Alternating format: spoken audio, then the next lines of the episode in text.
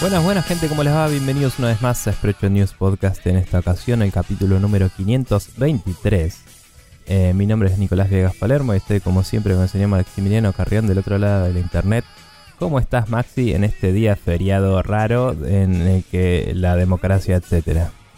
El día que la democracia, etcétera, yo me levanté como todos los días, desayuné como todos los días, me monté arriba del bondi como todos los días, llegué a la puerta de la fábrica como todos los días y estaba todo cerrado, me pegué media vuelta y me volví. ¿Y después te enteraste por qué? ¿O en qué Eh, momento? Me enteré el por qué cuando estaba viajando hacia, porque Ah. empecé a chequear Telegram eh, y todo eso y había varios que mencionaron el tema del Mm. feriado y qué sé yo y fue como, ah bueno, Está bien. Eh, sí, yo me desperté igual que siempre, ducha toda la bola, que le puse toda la onda que pude porque ayer después de entrenar fui a un bar un rato que había un evento en el destello, ¿viste? El bar de arcades. Ese. Mm. Y nada, había gente que no veía hace mil, dije, ah, los voy a ver, qué sé yo. Y allá me enteré lo que había pasado ayer, que atacaron a la vicepresidente, todo, Yupi, buenísimo. Eh, que vida complicada que se está dando hoy en día en Argentina, etcétera. Em, cuestión que no nos enteramos del discurso del presidente, así que no sabíamos esto. Em, volví tarde, me acosté recansado, qué sé yo, y me levanté. Prendo la compu, contesto una cosa de laburo e inmediatamente, tipo revisando, veo otra persona que dijo, che, el presidente declaró, bla, bla, bla, y fue como listo, cerré todo. y, y fue como, o sea, a pesar de la seriedad de, de un atentado contra una persona que está en el poder del país, etcétera, es como que no podía evitar sentirme sucio por haber hecho un mínimo de trabajo en un día feriado. Eh, y nada, pero bueno, procedí a eh, estar zombie porque madrugar y no trabajar es como que tu cerebro se desactiva y estás en un estado así, tipo claro. En el que no pasa nada. Pero bueno, eh, no es muy distinto de nuestro estado de los sábados normales. Así que estamos grabando este día viernes porque mañana tenemos un asado podcastil a la noche y yo tengo otro asado no podcastil a mediodía. Así que, que bueno, mejor grabemos el viernes y tenés más tiempo para editar todo. Em, y nada, creo que fue buena idea para, para los tiempos. Em, vamos a arrancar el programa el día de la fecha, como siempre, agradeciendo a la gente que likeó, comentó, shareó, etcétera. Eh, como lo son Leandrox, Jorge Peiret, Neko Bacchiani, eh, gran elenco. Creo que Marcio Rosa también nos estuvo ahí likeando y retuiteando. eh, y otras gentes, como siempre. Em, entre todos ellos, Neko Bacchiani nos dejó un comentario aclarando que los Prini Presents NIS Classics son colecciones de dos juegos clásicos de NIS. Que no sé si ese era el nombre de la propiedad o del publisher, no me acuerdo. Es el publisher Nipponichi Software. Ok, eso. Eh, que no involucran a Prini, dice entre paréntesis. Eh, es como si le hubieran puesto el sello Nintendo o algo así, pero era el personaje Prini. ok, bien. Eh, lo bueno es que los juegos esos murieron en PSP o Play 2 y esto los revive para plataformas modernas. Es una gran iniciativa, dice. Así que nada, copado. Eh, interesante. No me acuerdo si los dos eran Tactics, me acuerdo que lo discutimos brevemente la vez pasada. Pero, pero bueno, gran año para los Tactics, como ya sabemos. Sí, un, gran año para los tiles. Sí. Eh, mails no tenemos, así que. No, eh, ni mails ni bien. comentarios extra de preguntas. Sí. Eh, sí, que si quieren recuerden que nos pueden escribir a sprechonews.com barra preguntas. Eh, si entran a, ese- a esa URL eh, hay un form de Google donde nos pueden dejar una pregunta y será contestada en la SideQuest adecuadamente. Eh, y hay otros medios de contacto que hablaremos más tarde. Vamos a pasar ahora al Now Loading donde vamos a hablar de los jueguitos que estuvimos jugando esta semana, si te parece.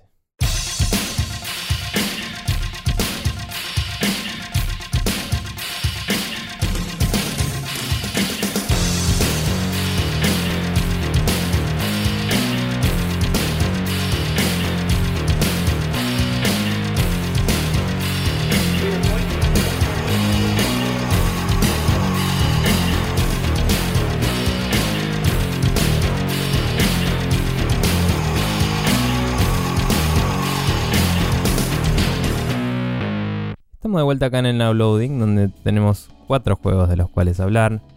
Eh, Maxi, ¿volviste a algún Monster Hunter Rise?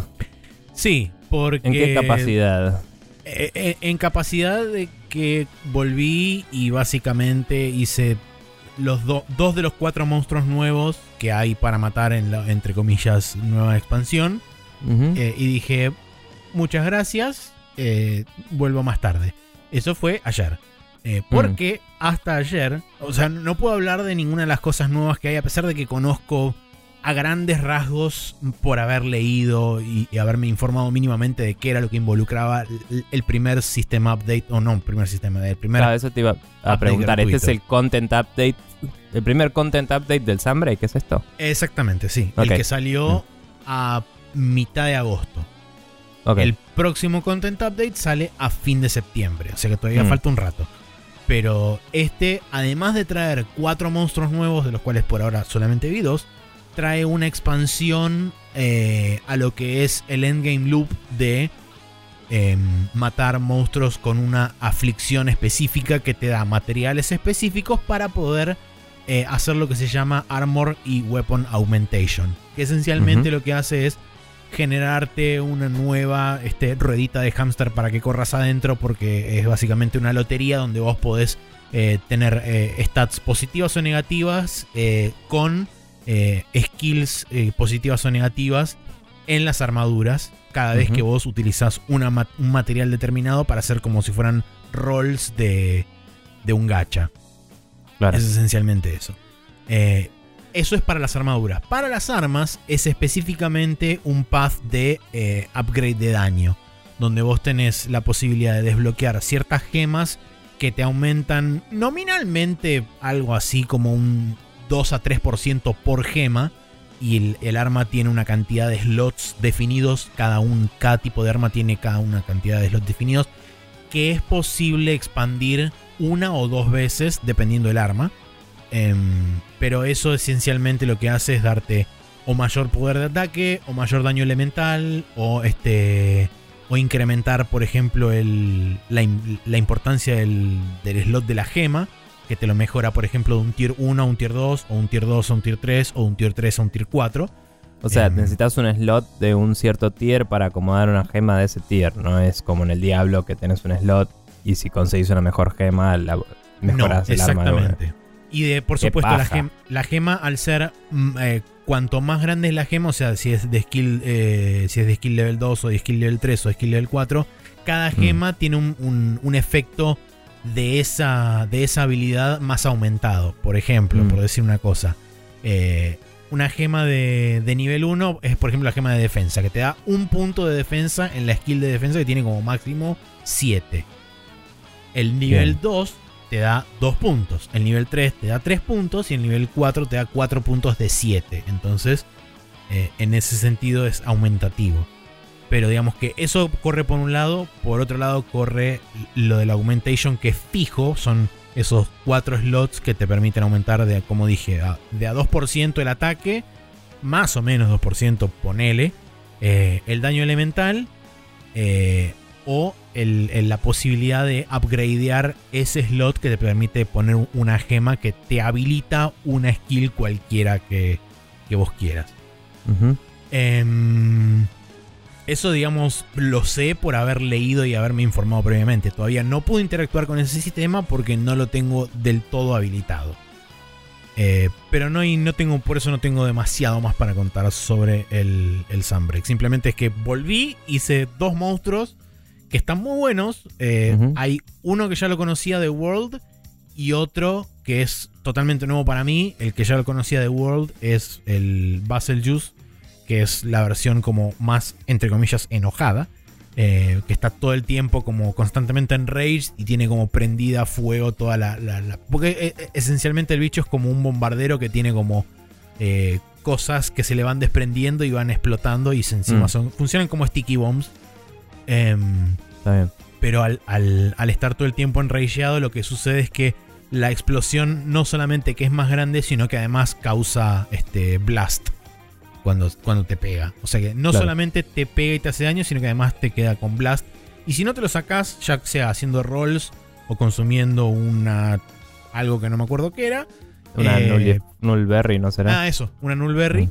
em, explotas de vuelta. Entonces, te- eh, Claro. eh, esencialmente te hace el doble de daño. Eh, y después el segundo monstruo es una variante de Nargacuga, que es el Lucent Nargacuga, con el que justamente eh, mostraron principalmente la, la expansión. Que la cualidad diferente que tiene, primero que tiene un, un set de movimiento to- básicamente diferente a la Nargacuga original. Y lo Sí. segundo que tiene es que en el escenario donde estás peleando siempre está, es de noche y está la luna llena y medio como que la particularidad de este bicho es que gracias al tipo de pelaje que tiene refleja la luz de la luna y lo hace invisible. Esa es la excusa del Lore. Em, entonces, durante varios de sus ataques, mientras se está moviendo, lo único que está, lo único que hay visible son Los ojos. este, los ojos rojos que tiene Mm. y que deja como el trail mirando este mientras te- se va atacando y qué sé yo. Entonces tenés que estar mirando constantemente dónde está. Eh, Claro. Y después se hace visible y te, te ataca y qué sé yo. Está buena la pelea.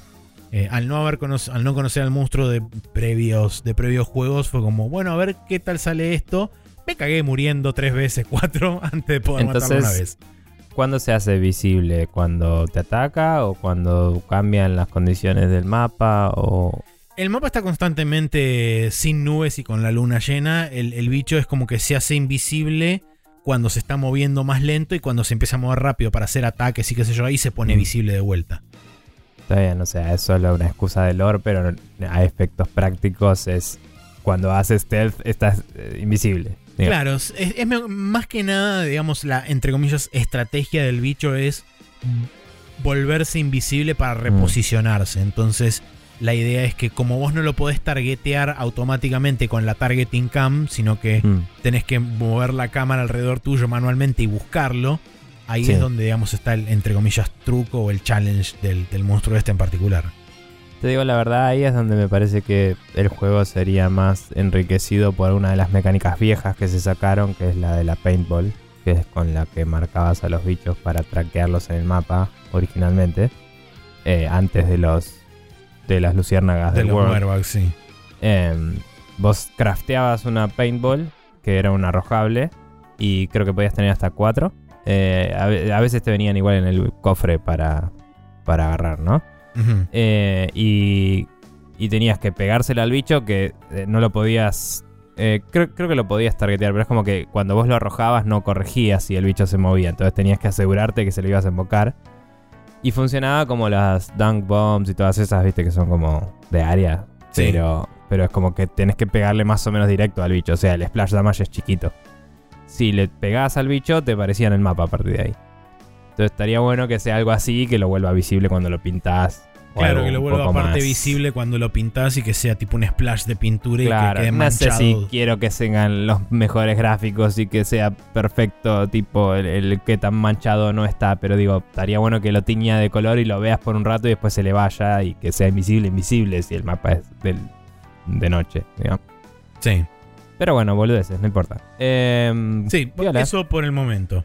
Y los otros dos bichos entonces los dejaste para después. Los otros dos bichos, eh, sí, los dejé para, para otro momento. Seguramente hoy o mañana este, jugaré contra Uh. ellos. Sí, son, esos sí los conozco también de World, pero también son bastante históricos. Son el Silver Rathalos y el Golden, este, el Golden Rathian. Está bien. Eh, ¿Y solo los dejaste para después por tiempos? O, o- Sí, los dejé para después por tiempo porque estaba. o sea, recién arranqué a jugar de vuelta a Sunbreak ayer. Y Claro. estuve jugando un rato largo porque ambos monstruos me tomaron un par de intentos. Principalmente porque no jugaba eh, Monster Hunter hace como un mes y pico. Entonces volver a a remapear en mi cabeza los Sí. comandos y apretar B cuando quiero apretar A y viceversa. Este, Sí, es un comerte problema. todas las pociones cuando querés simplemente hacer un, un ataque o lo que sea. Exactamente. Y todo ese tipo Sí. de cosas súper divertidas. Bienvenido a mi experiencia en Monster Hunter. Em, bueno, yo por mi parte, el 13 Sentinels no lo pude seguir tanto por tiempos. eh, y de hecho, pinta que la semana que viene va a estar más o menos igual. Vamos a ver si hoy lo hice un rato. Pero bueno, em, avancé bastante la historia de todos los personajes. Los tengo, creo que casi todos arriba de 70% ahora de historia, digamos. Pero empiezan a bloquearse todos ya con a la progresión de la parte táctica. Claro. Eh, Y este es mi consejo para quien nos escuche y quiera jugar este juego. Cuando el primer personaje sea bloqueado porque hay que avanzar por la parte táctica, empiecen a mechar un nivel de mm, coso táctico cada vez que terminan un capitulito de historia como mínimo, Porque si no si se vuelve paja. medio tedioso. Claro. Es muy lindo igual el juego de Tactics. El tema es que el, el grosso de la historia está en el otro lado. Entonces se vuelve jugar un juego de menúes y, y de... eh, de nuevo, táctica. Pero que, que- que como que se siente muy escueto al estar separado totalmente de la parte troncal de la historia. Dicho Claro. eso, eh, al principio y al final de cada misión hay un desarrollo de personajes y, y- y sugerencias de en qué momento de la historia está pasando esto, que son suficientemente vagas para mantener la intriga, ¿no? Eh, y, y todo, pero eh, tiene, tiene más gracia si lo jugás a la par y yo me dejé mucho para el final y es medio un embole eso. Claro. Tengo que jugar como... em, creo que como 8 misiones más para poder destrabar algunos de los personajes, otros ya los destrabé. Entonces capaz Ah. que ahora empiece a hacer un capítulo o una misión o algo así para hacer una cadencia un poco ¿Y más todavía no se te trabó ninguno por ese chabón con el que nunca jugaste o ya jugaste un poco con ese chabón? Eh, con ese chabón todavía no jugué nada, ahora que lo decís. Es el único que no avancé. Em, porque dije, ah, bueno, voy a avanzar hasta que no pueda hacer nada más que jugar con ese chabón. Y después me di cuenta de que varios se me trabaron por las tactics y dije, uh, voy a tener que jugar mucho tactics. Así que voy- un día que no tenía, no tenía tanto tiempo como para meterme en la historia pleno, dije, bueno, hoy juego un rato al tactics. Y me puse un podcast de fondo y me puse a jugar. Em, pero bueno, a, a lo que es el coso de tactics, digamos, la, la- la capa, la capa de, de combate, eh, realmente están muy bien hechos los sistemas que tiene. em, se siente bien cumplir los desafíos que te propone porque te dan como objetivos secundarios que te destraban más cosas en el códex, ¿viste? Sí. Le digo, le digo códex para nuestra comodidad, no me acuerdo, se llama Secret Files o algo así, pero es básicamente como el códice del Mass Effect, que es el, Sí. el- la enciclopedia que tiene todos los conceptos del juego, ¿no? Se y, y durante la historia, cuando vas avanzando en la historia, se te van completando cosas que ya desbloqueaste. O sea, vos al principio ves, no sé, el concepto o el- el- la definición de la eh, Universidad Sakura no sé cuánto, que es donde van los personajes. Y dice, esta universidad fue creada en tal momento y tiene dos edificios, uno nuevo y uno viejo. Y cuando de golpe pasas una parte de la historia, te cuenta más sobre el edificio viejo y te va agregando, digamos. Puedes volver y leer más Claro. con el tiempo. Y se te marca, se te actualizó esto. Pero Ah, ¿te lo para marca destrabar, también como que cada sección tiene actualizaciones? que que yo recuerde, sí. Ok. Creo que había una indicación visual, sí. Está bueno. eh. Em, pero bueno, digamos, para poder ver inicialmente eso tenés que desbloquear cada uno de esos. Y algunos se desbloquean por historia y otros se desbloquean con vos gastar puntos que te dan en el combate. Mm. Y otros se desbloquean por cumplir objetivos secundarios en el combate. Ok. Esos objetivos secundarios te los presenta antes de la misión y te dice, no sé, que tal personaje sea parte del squad con el que ganas el juego. Mm. Que eso ya te condiciona el juego, la misión.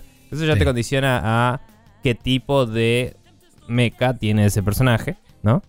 Eh, hay otro que te dice literal, tenés que tener mechas de este y este tipo y no te permite usar ninguno de otro tipo si querés cumplir ese objetivo secundario. Y es como una misión que por ahí tiene enemigos voladores y te toca con enemigos melee y enemigos eh, medio de status effect. Digo, con, con mechas tuyos melee y mechas de status effect y no con mechas voladores. Entonces pegarle a los voladores sin otros voladores es medio un quilombo. Pero los que hacen status effect tienen un EMP que hace que caigan al piso los voladores. Entonces eh, tenés que saber cuándo castear el EMP para que caigan al piso los enemigos y después ir y cagarlos a piñas en, tierra, digamos. Y jugar un poco con ese nivel de estrategia. Está bastante interesante eh, porque siguiendo esos objetivos secundarios te hace pensar bien en cómo aprovechar las habilidades y encontrarle la vuelta a estas puzzles, digamos, de combate. Em, y la verdad es que eh, con el tiempo vas descubriendo, ah, este personaje me gusta más cómo se juega que este otro, qué sé yo, y medio que te armas por ahí tu squad preferido, pero el, mismo juego te mantiene rotándolos para cumplir estos objetivos secundarios y eso me parece que le aporta valor.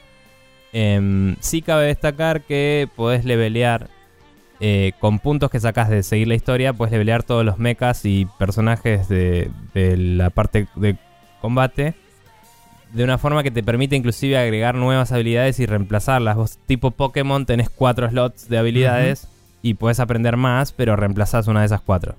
Ok. Que a diferencia de Pokémon, en Pokémon te lo olvidas, ¿no? Acá es como que podés eh, equipar cuatro habilidades y tenés todo el pool de habilidades para elegir. Entonces, si vos ves en la descripción de la misión, en esta misión vienen enemigos voladores, podés a uno que esté en tierra ponerle misiles antiaéreos y sabes que estás un poco más cubierto que si no lo estuviera. A pesar de que recién decía, idealmente tenés otros chabones voladores para pelearles. Pero bueno, eh, la verdad muy bueno, me gusta mucho cómo las habilidades son todas distintas áreas of effect o polígonos de- que tenés que intersectar con los enemigos. Entonces tenés como cono de... eh, ataques que son como un cono, ataques que son una línea, que es- hay una que es un railgun y hace tipo, atraviesa todo el conchudo mapa y salen numeritos para todos lados así. y es muy mágico porque ves cómo va explotando todo tipo y se mueren todos. Eh, tenés misiles en un área gigante eh, que solo que tienen un rango mínimo, entonces lo tenés que hacer desde re lejos. Y otros que, misiles que tu personaje va, se mete en el medio del quilombo y lanza tipo macros así para todos lados. Y, pero queda en el medio del quilombo, entonces si no limpiaste el área estás medio jodido. Tenés esto que decía el EMP que desactiva algunas habilidades de enemigos y hace que todos los que están volando se caigan al piso, entonces los puedes atacar desde tierra.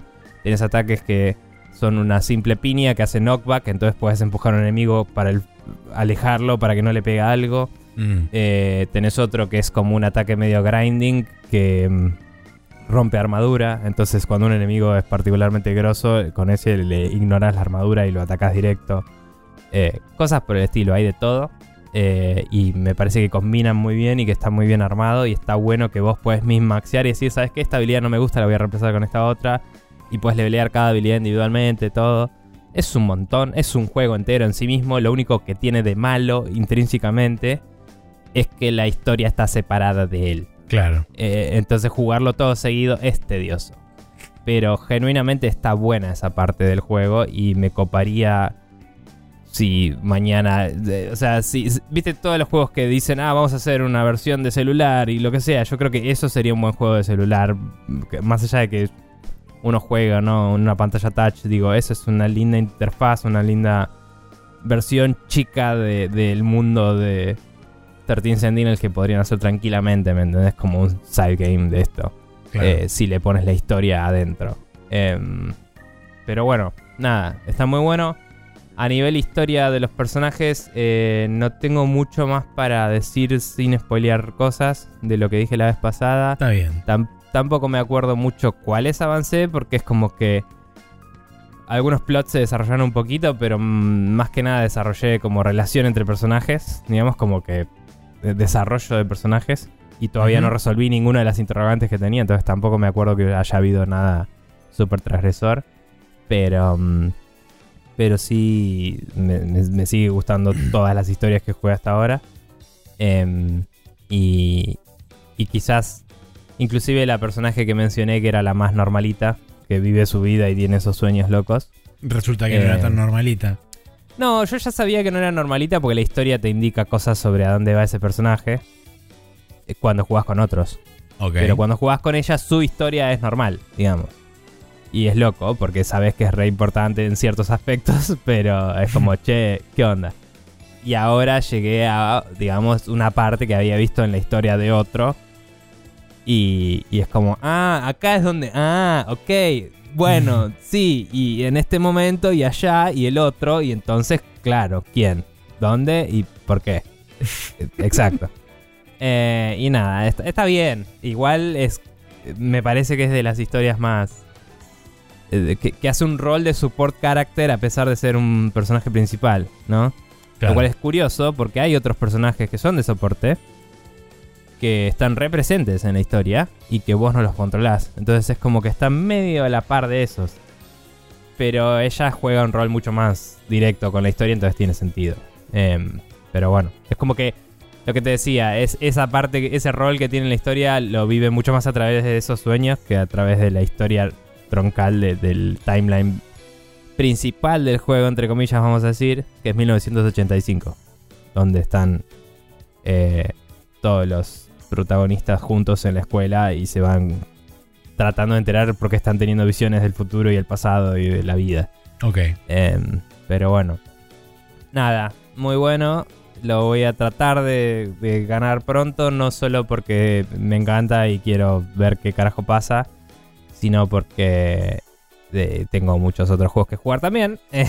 y, y, si, y es de estos juegos que si tardas mucho en ganarlo te empiezas a olvidar cosas Claro. y, y se vuelve difícil de volver. Entonces, jugarlo una vez por semana me está haciendo detrimental a la experiencia. Tendría que tratar de jugarlo bocha hoy y bocha el domingo, porque mañana no tengo tiempo. Así que vamos a ver que- cómo me va con eso. Eh, Maxi, ganaste el Xenoblade Chronicles 3, ¿verdad? Eh, ganar es un concepto abstracto. Vamos a empezar por ahí. Está bien, Voy es una construcción que- social. Claro, este, voy a decir Mm. que después de 140 horas, la historia narrativa del juego tuvo un cierre. Ok. Em, que personalmente a mí me satisfizo, estuvo muy bien. eh, dejó un par de interrogantes afuera, pero no quiero criticar demasiado porque dijeron que iba a haber aparentemente DLC post lanzamiento con algún contenido narrativo. No sé si ese contenido narrativo va a expandir sobre lo que ya existe o si van a hacer una suerte de spin-off como hicieron en la Definitive Edition de el 1 o si van a hacer una cosa que con- cuenta, ponele 500 años en el pasado como hicieron con el 2. Eh. No lo sé porque todavía no anunciaron nada al respecto, simplemente digo eso. Bien. Con respecto al overall de la experiencia en general, me gustó. Eh, sigo insistiendo que me parece que el punto más flojo narrativamente de todo el juego es cuando se encuentran estas dos facciones, los dos, los dos subgrupos de tu party y medio como que en ese momento dicen, "Ay, hay que trabajar juntos. Y es como, bueno, está bien, podrías Eh. haberlo explorado un poco más, porque en retrospectiva lo que más frustración te da es que después vos ves la evolución de cada una de las relaciones Mm. interpersonales dentro de la party y cómo cada personaje eh, resuelve sus conflictos tanto internos como con el resto del mundo eh, y medio como que hacen las paces y qué sé yo y es como que hay una evolución real y por eso se siente todavía aún más forzado viéndolo desde el final del juego a ese momento Claro. este y Yo me vi no un sé. poco al principio del juego porque estuve viendo a Jeff Grapp jugarlo con Jan Ochoa de, de Guy in the Chair, digamos. y mm, nada, más allá de que lo estaban jugando en inglés, que es medio una paja esas voces, pero me hace mucha gracia cuando se ponen a burlar los ellos, así que se compensa. Eh, me pareció muy bien la... eh, particularmente, o sea, es cierto lo que decís, que es, es como bueno, y acá el plot dice que estos personajes se tienen que aliar, así que se alían, yupi. Pero me pareció muy bien el a nivel demostración, eh, digamos, narrativa barra dramática, el- la caracterización de cómo los personajes de ambos bandos principales, ¿no? La minita con los anillos y el protagonista que no me sale el nombre de ninguno Sí. de los dos. no hay Eh, inmediatamente se ven conectados de una forma, ¿no? Que, spoilers, ponele. Y, y cómo sus expresiones en sus caras y su body language y todo reflejan una necesidad de tipo... Che, me acabo de dar cuenta de eh, esta persona del otro bando es una persona de verdad y no un enemigo y, y, siento simpatía por él barra ella. Y, y es como que esa relación me pareció bien establecida. Sí, Más allá de que llegar a ese punto fuera un poquito forzado. El problema es que los otros aceptaron muy rápido esa realidad, capaz. Pero también el writing era. eh, También que lo estaba viendo de nuevo en inglés y no en japonés, así que no sé. Pero digo, el writing de los otros, el, el- todo guion alrededor de los otros era un poco demasiado simple también. Era como, ah, es mi enemigo porque es mi enemigo. Y es como, bueno, sí, ya entendimos el mensaje de que es trivial porque somos enemigos y, y lo estás estableciendo solo para deconstruirlo después, digamos. Pero me pareció que en eso hizo mal trabajo el juego, como que em, no tenía el feeling que tiene el Nier Automata de esta guerra tiene tanto tiempo que ya olvidamos por qué peleamos. ¿Me Sí. entendés? Eh, porque el Nier Automata te lo dice en la intro, por qué peleas, y vos asumís que esa razón es la razón por la que sigue, pero es como que el juego te denota que pasó tanto tiempo que es solo una premisa hoy. Y acá podrían haber hecho lo mismo, podrían haber dicho la guerra empezó por tal cosa.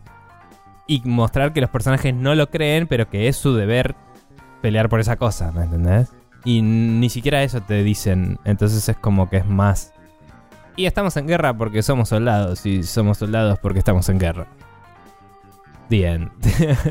Sí, Esa es la parte hay, que me hay un poco, o sea, eh, eh, y justamente ese es el problema, porque cuanto más avanzás y más profundizás en la narrativa, es como que empezás a expander un poco ese concepto de somos dos facciones y estamos peleando porque somos dos facciones y estamos peleando. Y es como que Sí. empiezan a deconstruir eso también y se vuelve mucho más interesante y empiezas a entender realmente cuál es el trasfondo verdadero de todo eso. Entonces, Claro. ahí Em, me parece que donde por ahí estuvo pifiado en ese punto en particular. Que no me sorprendería que la respuesta sea Full Metal Alchemist, pero bueno. Em, básicamente. a cada rato, cada vez que se muere alguien, lo harvestean y decís, "Mm", pero bueno, no importa. Em, nada, igual me pareció intrigante lo poco que vi. Eh, pero sí entiendo lo que decís sobre el principio. Eh, y bueno, con respecto al, al tema de la narrativa, como dije, bueno, fueron 140 horas. eh, Ujú. Terminé level 97, creo, 98. Eh, después de eso, hacen lo que no te gusta, que te ponen antes del jefe del Mm. final, cuando terminas los créditos y qué sé yo. Cobardes. Sí. Eh, y después de eso, lo que hacen es te desbloquean el contenido post-endgame. Eh, porque te marcan con un clear save el, el save data, Sí. entonces te habilitan lo que falta. Eh, lo, cual te, lo cual te permite recorrer algún que otro lugar medio escondido o zona super high level. Y no necesariamente ahí activan los super, este, los super jefes porque me crucé con uno antes de llegar al jefe más malo de todos. Em, pero creo que te dan como el libre acceso a todos, esencialmente. Mm. Eh, lo único que me falta encontrar ahora son dos de los cinco en total que hay. Eh, y tengo que subir. tengo, entre comillas. Me quedaría por subir cinco o seis de los roles de cada uno de los personajes que tengo que ir intercambiando para que cada uno suba al, al level máximo. Y en teoría eso sería todo porque ya tengo todos los héroes que se pueden reclutar, ya tengo todas las clases deshabilitadas para cada uno de ellos. Eh, las armas las tengo actualizadas al máximo y todo ese tipo de cosas. Creo que no tengo que hacer ninguna otra side quest. Eso sí, me pareció que es un detrimento del hardware que es en el que está corriendo el juego. Que vos tenés cuando vas liberando las diferentes colonias y qué sé yo, y además a medida que va transcurriendo el juego, vos vas encontrando las side quests de dos formas diferentes. Una es, específicamente vas, hablas con un NPC, te aparece Ujú. una side quest. Perfecto, listo, no hay drama con eso.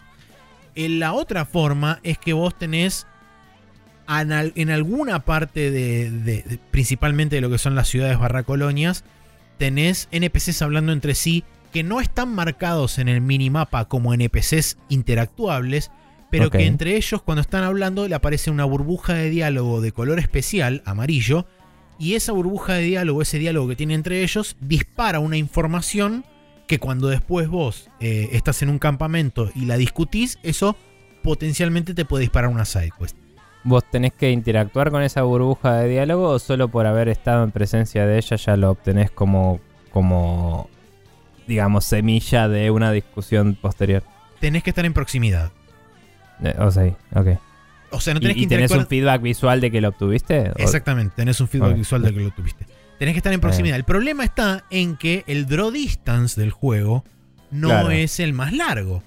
Mm, Entonces, normalmente lo que sucede es que mientras vos estás corriendo por el medio de la ciudad y qué sé yo, por ahí en un momento te popean dos NPCs y te aparece el dialoguito de color amarillo y seguiste de largo o no lo viste o justo lo agarraste Claro. con el borde de la cámara y qué sé yo y te pasas media hora corriendo por dentro de la ciudad. y, ¿Dónde mierda estás? Y no lo ves. Pero si no te los marcan en el mapa, ¿cómo sabes que te falta eso? Pregunto. Porque cuando vos te estás acercando, aparece, aparece un simbolito de información redondo, amarillo, arriba de los dos NPCs. Y cuando te Ujú. acercás, es como que se dispara el diálogo ese que te da el dato. Está bien, pero lo que digo es, en tu ejemplo decías, porque estaban lejos de la cámara, no se dibujan. Y capaz que de golpe pasás relativamente cerca, aparecen, pero no los ves porque estabas mirando por otro lado. Sí. Y seguís. Y vos decís, ¿dónde están? ¿Cómo sabes que te faltó eso? ¿Te aparece un hay- indicador en otro lado que diga por acá hay algo, mirá, buscalo? No, no te o aparece vos ningún... tenés una, una checklist que dice hiciste 5 de 8 tareas de esta ciudad o algo. No, no te dice nada de eso. Sí te dice, por ejemplo, que algunas discusiones requieren múltiples datos de información. Entonces, por ejemplo, vos tenés en Mm. muchos casos que te dice uno de 2 o uno de 3 o uno Ah, de X. Y sabes que es en la misma área. Y sabés que es en la misma área. Ok, listo. Ok. Eh, es, es una forma de eh, jugar con las mecánicas, más allá de lo del draw distance, que estamos de acuerdo, ¿no? Que es una cagada.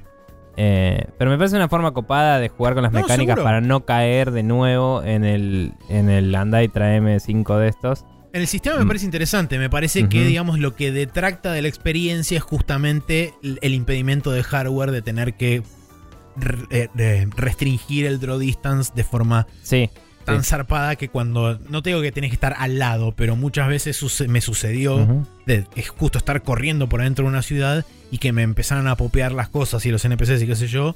Y le, le debo haber pasado corriendo por al lado o justo por atrás o lo que sea. Y Más allá tipo, de que no te gusta y que genuinamente es más incómodo, ¿probaste en handheld mode a ver si por tener menos resolución y eso dibuja un poquito más, capaz? Lo jugué un poco en handheld mode el juego, principalmente cuando tenía que eh, ponerme a levelear y qué sé yo, y no tenía muchas ganas de, de- de andar y prender la PC, eh, pre- prender la, el- la- la tele y qué sé yo. Eh, y estuve en unos lugares haciendo sidequests y qué sé yo. No, no, no, no noté una diferencia considerable de TV versus handheld en cuanto a draw distance y todo eso. Eh, Frame rate se mantuvo bastante igual. Eh, en algunos es lugares. 30 frames, ¿no? El juego. Sí. En Mm. algunos lugares muy específicos en algunas batallas muy particulares. eh, noté algún que otro slowdown. Pero en general, la verdad, debo decir que hicieron un muy buen laburo de mantener el frame rate lo más estable que se podía. Está bien.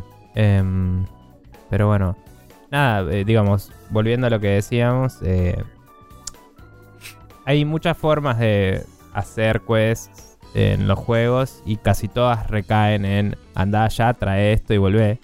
Y esto no sale de esa fórmula si uno lo piensa dos segundos. Pero está bueno porque se siente más reactivo, porque vos Sí. obtenés algo y después en consecuencia hay una reacción de personajes hablando, interactuando. Y no es como la típica de veo algo como jugador y digo esto va a ser importante y no me deja interactuar hasta que otro me dijo anda e interactúa con eso o esos Mm. problemas estúpidos.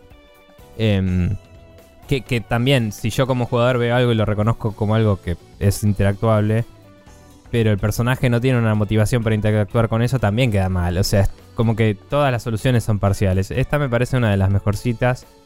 Y no necesariamente solo con conversaciones así. Obviamente hay juegos que te dejan que, no sé, encontrás un peluche tirado en la calle, lo agarrás y después hablas con alguien y decís, che, se habrá perdido un nene. Y como que abrís, abrís una conversación y capaz que ahí sale la quest. Llamás a Está Eduardo bueno y ese tipo de diseño de quest, en mi opinión, porque es simple y efectivo. Y se siente que el mundo está vivo porque los personajes reaccionan a lo que el mundo propone. En vez de vos tener que agarrar lo que alguien te dijo, hacerlo y que el otro te diga, gracias, toma 50 pesos. Y es como, bueno, Sí. eh, qué sé yo. Pero bueno, bien. eso, eso fue Xenoblade Chronicles 3. Estoy en tratativas para armar un spoiler cast con este, personas de otro podcast que no es Nico. Está bien. Este, y cuando te esté grabado y demás, será publicado y lo podrán escuchar. Está muy bien. Em, ¿Esa persona ya lo ganó? Esa persona ya lo ganó también. Bien. Así que Buenísimo. estamos en tratativas para en algún momento de estas semanas venideras grabar. Perfecto. Bueno, esténse atentos a eso. Em, por mi parte también estuve jugando un poco más al Cult of the Lamb, un juego que eh, la verdad es que en esos horarios podría haber jugado un poco más al 13 Sentinels, pero viste cuando decís necesito algo más pasatista porque Mm. no estoy para darle bola a algo. y... O por ahí también en el... hay- ahora que escucho más y más podcasts todo el tiempo, porque esta gente no para de irse de Giant Bomb y abrir nuevos podcasts, Em, eh, o entrar a Giant Bomb y hacer más podcasts que antes. Eh, entonces, eh, como que paso mucho tiempo de, en el que estoy frente a la pantalla viendo a alguien hablar y aprovecho y abro en el otro monitor un juego de juego. Y ahí estuve jugando a Cult of the Lamb y básicamente ya le gané a tres de los cuatro bosses que hay para prevenir el endgame, digamos, para, frenarte el endgame. El endgame asumo que va a ser un dungeon y un boss más, no estoy seguro. Eh, no lo sé, por, factualmente. Eh, ya maxié casi todo en la parte de management. Em. Hay algunas cosas que están ahí que son estéticas que no tienen ningún beneficio para con la felicidad de tus followers ni nada. Entonces se nota que son como resource sinks que son solo para quien quiera roleplayar, digamos. No es que tienen un efecto real. Entonces como que casi no los usé. De hecho, los únicos que usé por una cuestión estética eh, son los floor tiles que te deja poner, que te deja pintar el piso de, de ciertas texturas, ¿no? Y hice un caminito y boludeces. Y lo hice porque A es gratis, o sea, no te consume ningún recurso ese en particular. Y B era para mi propia satisfacción, porque la verdad es que no aportaba nada a nada más. Ok. Em, entonces nada, yo diría que está muy bien la parte del management, pero es, es corta. Y el juego es más largo de lo que debería ser para eso. Eso que el juego no es tan largo, porque para hacer, entre comillas, un roguelike, según dicen, eh, no me tomaron tantos intentos ganarle a estos bosses.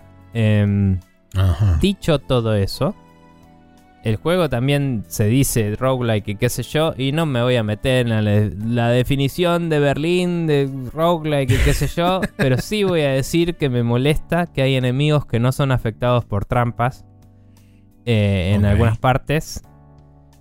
Y hay otros enemigos que hay unas habilidades que obtenés a veces que cuando les pegás los dominás por un toquecito y como que te ayudan temporalmente. Y esa, esa parte no parece estar del todo bien implementada. O sea, a veces esos enemigos dominados tardan mucho en ir y pegarle al otro, entonces se desdominan antes de hacer algo útil. Y no pulean tanto agro. O sea, no es que cuando son dominados haya un efecto en el que los demás reconozcan un nuevo target y vayan y lo ataquen. Es como que hasta que ellos no atacan no pasa nada. Aunque sí, son más que nada pasivos. Eh, eh, sí, o simplemente tardan mucho en interpolar animaciones, lo que sea, ¿viste? Es como que el efecto es corto y no llegan a hacer mucho antes de revertirse el efecto. Está. Y yo diría que a nivel game design tendría más sentido hacer una especie de como mini explosión, feedback visual, que haga que los enemigos se den vuelta y se den cuenta que hay otro target más, ¿me entendés? Y que pulee agro al menos. Pero Ujú. no, no pasa Claro. eso. Los otros siguen con vos si sos el target actual. Em, digo si sos el target actual porque también puedes tener uno de tu culto ayudándote en el combate, pero no lo hice nunca eso. Es una habilidad que no exploré porque no me interesó y no me fue útil. Ok. Eh, es un, haces un summoning circle y lo puedes summonear desde, desde la misión, aparentemente. no, no lo probé.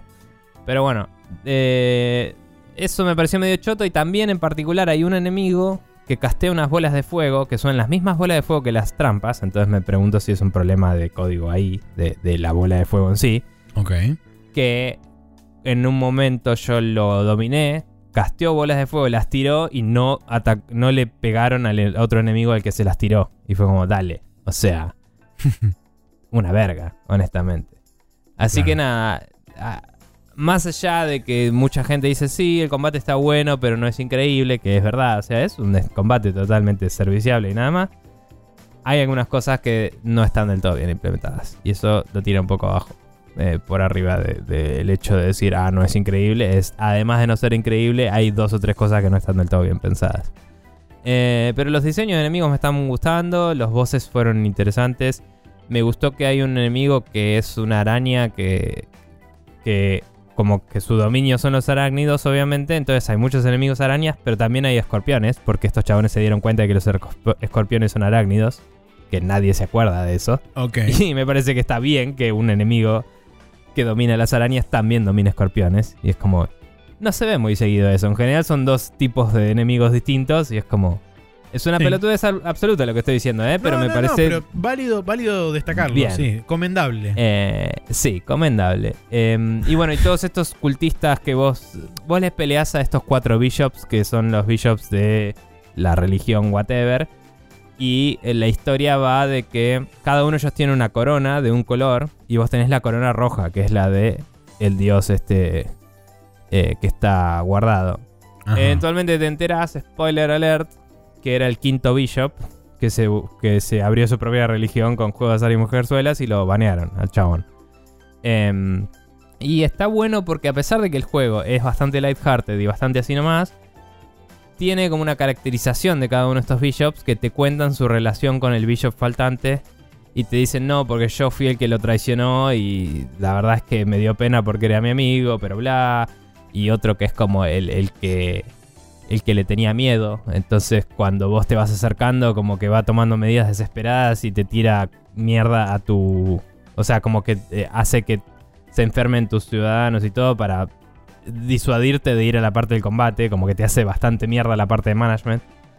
Eh, te- creo que te daba hambruna y eh, una peste y no me acuerdo si otra cosa más. Así todas jugadas medio de cobarde. Y cuando vas y le peleas, es un boss tan competente como cualquier otro, pero es como que em, juega más ah, invocando enemigos y es como más característico de su personalidad, ¿viste? Ok. Y cosas medio así que me parecieron lindos detalles, como que está bien escrito el juego, ¿viste? Em, y después nada, en cuanto a los followers y todo eso, hay un par que te abren sidequests, hay uno que, me, que va y me dice, che, me parece que tal se hace el boludo, pero no cree nada en vos. Y vas y le hablas al otro y está todo bien, y es como que el otro está siendo paranoico. Entonces vos puedes aceptar o denegar quests. Si las denegas, perdés fe, entre comillas, que la puedes recuperar fácil haciendo cosas, la verdad, o sea, no es tan terrible.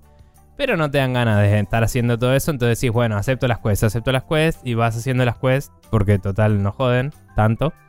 Y esta era básicamente ir como segregando a ese chabón hasta meterlo en la cárcel.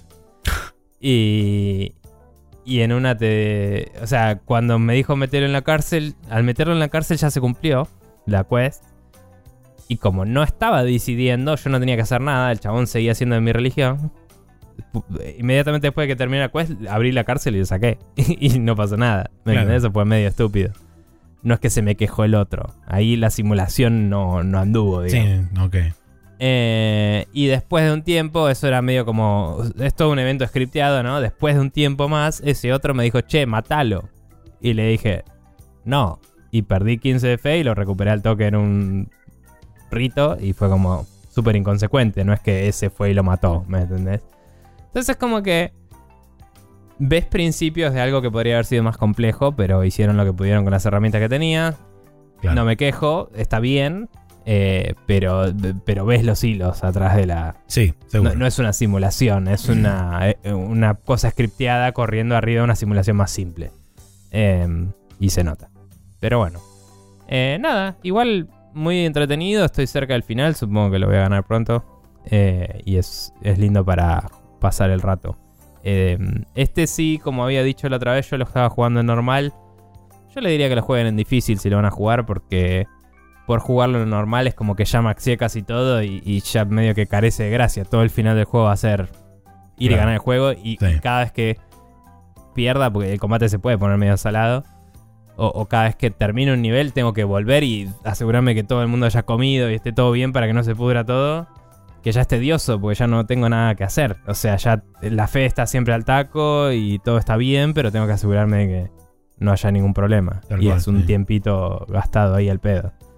Em, pero bueno, eh, está bien. Nada, es. Bien, esta semana jugamos entonces. eh, vos terminaste la historia principal de Xenoblade Chronicles 3 con 140 horas en la Switch. Eh, jugaste un poco al Monster Hunter Rise Sunbreak para PC, que también está para Switch.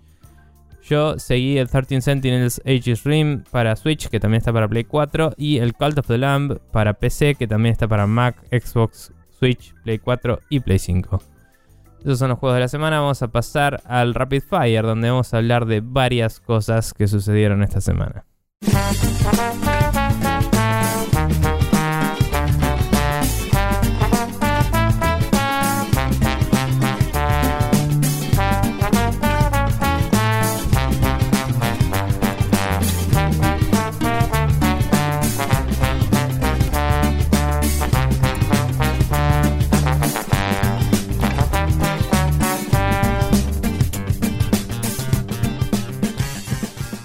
Estamos de vuelta acá en el Rapid Fire, donde tenemos varias cosas para comentar, pero antes de empezar con la lista, me anoté acá para no olvidarme, eh, que ya se puede uno de, de los tres oyentes que tengan Oculus Rifts o, o Quest o lo que sea, o les interese el mundo de VR, eh, ya se puede uno em, poner a usar sus eh, devices Oculus con eh, la cuenta de Meta en vez de usar la de Facebook. Eh, probé todo lo que es la migración de cuenta y fue bastante simple. O sea, te lo vas a buscas Meta Account y vas a la parte de eh, cuentas y básicamente te logueas con Facebook y eso te permite crear una cuenta de Meta, le pones nombre, apellido y eso. Necesitas loguearte con Facebook para que te transfiera el ownership de cualquier cosa que hayas comprado en el Oculus Store, digamos. Em, le pones nombre, apellido, mail y ahí elegís tus settings de privacidad que dicen que, eh, puede ver la gente cuando estás online o no, eh, si, si pueden ver lo que estás jugando o no, etcétera. Em, similar a Instagram, digamos, eh, qué niveles de privacidad tenés. Y, mm, y una vez que seteaste todo eso, ya te puedes loguear con el mail y password en tu Oculus, que obviamente teclear cosas es una paja en un casco VR, así que lo haces a través del celular y listo. Digamos, tenés el device prendido, te dice mete este código en el device, en, en el celular, pones el código que te apareció en el Oculus y listo, te hace el peireo de toda la cuenta. Claro. Así que eh, a partir de ahora mi device está asociado a una cuenta de Meta, que es una cuenta mucho más escueta y chiquita y que no, no tiene agregado medio planeta de eventos y cosas que ya ni tengo nada que ver, mm, como si era Facebook. Y después fui a Facebook y puse bajame todas las fotos a mi compu y borrate y no te veo nunca más. Así que estoy bien. en ese proceso, ese bello, bello proceso de decir Facebook, andate a la concha de tu madre, más allá de que sigo teniendo cosas en el, supongo que metaverso. Eh, pero bueno, Sí. Sí, yo tendría que hacer lo mismo. sí. Eh, tal vez, sí, ¿por qué no? Tampoco es súper obligatorio, puedes ignorarlo para siempre. Pero bueno. Sí, no, em, pero. Es como. Iba, que- iba a fijarme, tipo, che, ¿y ¿qué hago con el sitio Spreadshot? Que yo dije, ¿sabes qué? Chao. borré toda la mierda. O sea, borré mi cuenta y dije, supongo que se la queda Maxi y cuando Maxi borre la suya vemos. no sé, no, no me importa. Em, pero bueno. Eh, bien. Ahora sí, pasando a las noticias que tenemos esta semana. Eh, Night Dive Studios, eh, básicamente quienes están a cargo de las remakes de, de la remake del System Shock 1 y la posibilidad eh, real y legal de algún día tal vez hacer una del 2. em, básicamente confirmó que cualquier tipo de desarrollo du- del System Shock 3 está a cargo 100% de Tencent, quienes habían comprado la licencia a otro estudio al que Night Dive le había licenciado el desarrollo del, del System Shock 3 en 2017, creo. Y después Sí, en en, algún 2018 en algún tuvieron momento- problemas en el publisher. Creo recordar Sí. que habían anunciado que estaban trabajando en una en un System Shock 3, porque creo que estaba Warren Perdón, Spector. acá, acá está. En- sí, en 2015 lo anunciaron Ahí con está. Warren Spector como, como Creative Consult Advisor. Y en 2018 fue que hubo problemas porque Starbreeze, que era ese publisher que tenía un solcito de cara, ¿te Sí, el de la gente de Payday. Sí, el de la gente de Payday estaba con problemas financieros, qué sé yo, y vendieron la licencia a Tencent. Eh, entonces, nada, básicamente lo que dijeron los tipos es, en, en, una, en un QA, tipo, básicamente le estaban haciendo preguntas y le dijeron, che, ¿qué onda System Shock 3? Y la respuesta fue, onda, pregúntale a Tencent. y, Pero sí confirmaron, nosotros tenemos los derechos del 1 y del 2. O sea, si quisiéramos hacer algo con el 2 podemos, digamos Claro. Pero el 3 oficialmente fue licenciado a ellos. Y en previas declaraciones, Warren Spector había dicho que su equipo no había trabajado en el desarrollo del System Shock 3 apart- hasta, digo, desde 2019. 2019 fue la última vez que tuvieron algún tipo de participación en ese proyecto y tampoco saben en qué estado está hoy. Claro, Eh, por supuesto. Así que nada. em, sí es interesante saber que tenían los derechos del 2 estos tipos, porque yo no sabía eso. Y el 2 es mucho más aclamado que el 1. Yo pensé que solamente tenían los derechos del 1 también. No sabía Sí. que tenían los derechos del 2. Y es como que obviamente que después Tencent podría, si el remake del 1 que está todavía listado para este año, Mm. em, si ese sale bien, particularmente, que tenía pinta la verdad la última vez que lo vi. Em, Creo o que si había- algún día se hace el 2. Creo que estuvo Eh, jugable, alguna sección estuvo jugable en la Gamescom porque escuché que hubo Que- gente que, creo que sí. pudo jugar algo y dijeron que estaba aparentemente muy bien. Bueno, yo el último trailer que vi fue en el Summer Game Fest. En el PC Gaming Show fue. Eh, eh, sí, tal cual. Eso era. Em, que se veía bien y vamos a recapitular brevemente, pero cuando se hizo el Kickstarter se había dicho vamos a rehacerlo tal cual y después dijeron le vamos a agregar mil cosas y tardó 70 años más, solo por eso. Entonces la gente estaba medio quejándose, como diciendo, che, no es lo que me vendiste, básicamente. Entonces no sé qué opinan los más hardcore fans de la saga. Yo solo sé que lo que se vio se ve bien.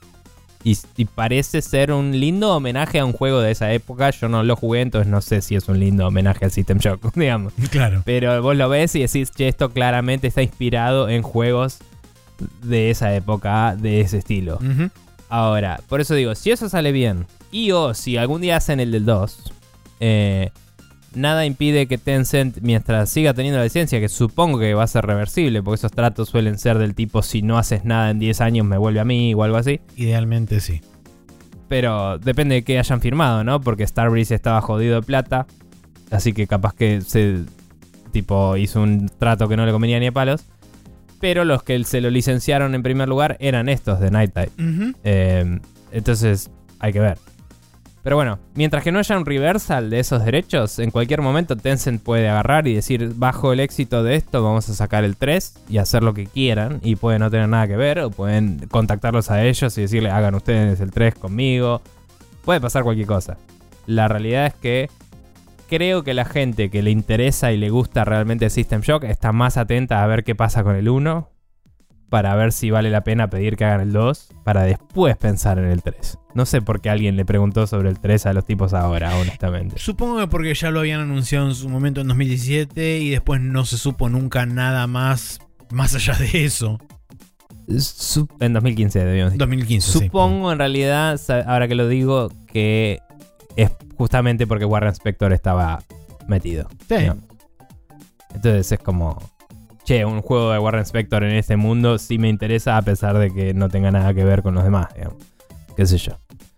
Pero bueno, em, nada, vamos a ver qué pasa con la saga. Eh, de nuevo, este año debería salir el System Shock 1 después de tantos años de retrasarse y no saberse nada y Sí. sí saberse y cambios de plan. Idealmente. Bien, Bien. la siguiente noticia es que Sony entra en un acuerdo para adquirir Savage Game Studios y en el proceso fundar PlayStation Studios Mobile Division. Si la gente empieza a pensar y hacerse preguntas a sí misma diciendo Savage Game Studios, ¿qué hizo Savage Game Studios? Absolutamente Nada. nada, porque fue fundada en 2020 y los cofundadores son este, veteranos del mercado de juegos mobile. Entre ellos se incluyen Mikhail Katkov, de, viene de Robio y Singa, eh, Nadim Ajir, que viene de Wargaming y de Robio, y Michael McManus, que viene de Wargaming e Insomniac. Hay gente diciendo que este puede haber sido el link entre PlayStation y etcétera, pero lo importante acá es que, como señaló Herman Hulst, que es el jefe de Worldwide Studios de eh, PlayStation, dijo que esto es el primer paso para expandir su estrategia a mobile y acceder a un nuevo mercado completamente diferente de jugadores y presentarles las IPs de PlayStation y bla bla bla y toda la pelota. Em, no conozco mucho los nombres de estas personas, quiénes son en la industria, más allá de lo que dijiste de, qué empresa viene cada uno. Sí quería aclarar para el oyente que por ahí no lo tienen tan presente que Robio serían los de Angry Birds, Exacto. por así Sí. decirlo. Y Singa son los de, Farmville, los de Farmville y todo eso. Sí, Farmville em, y todo eso. Em, nada, sí, digamos. No, nadie sabe del todo qué significa un una rama de mobile para Sony hoy. eh, porque tenés muchas formas de encarar mobile. Una es como hace Microsoft y decir vamos a darte los juegos de la consola a través de la nube en mobile. Eh, otra es vamos a traer ports de juegos viejos, que en el caso de PlayStation tienen suficientes licencias de Play 1 que podrían venderte en celular, que ya trataron de hacerlo, pero lo hicieron una store aparte y la cagaron ellos mismos en el PlayStation Phone hace Sí. mucho tiempo.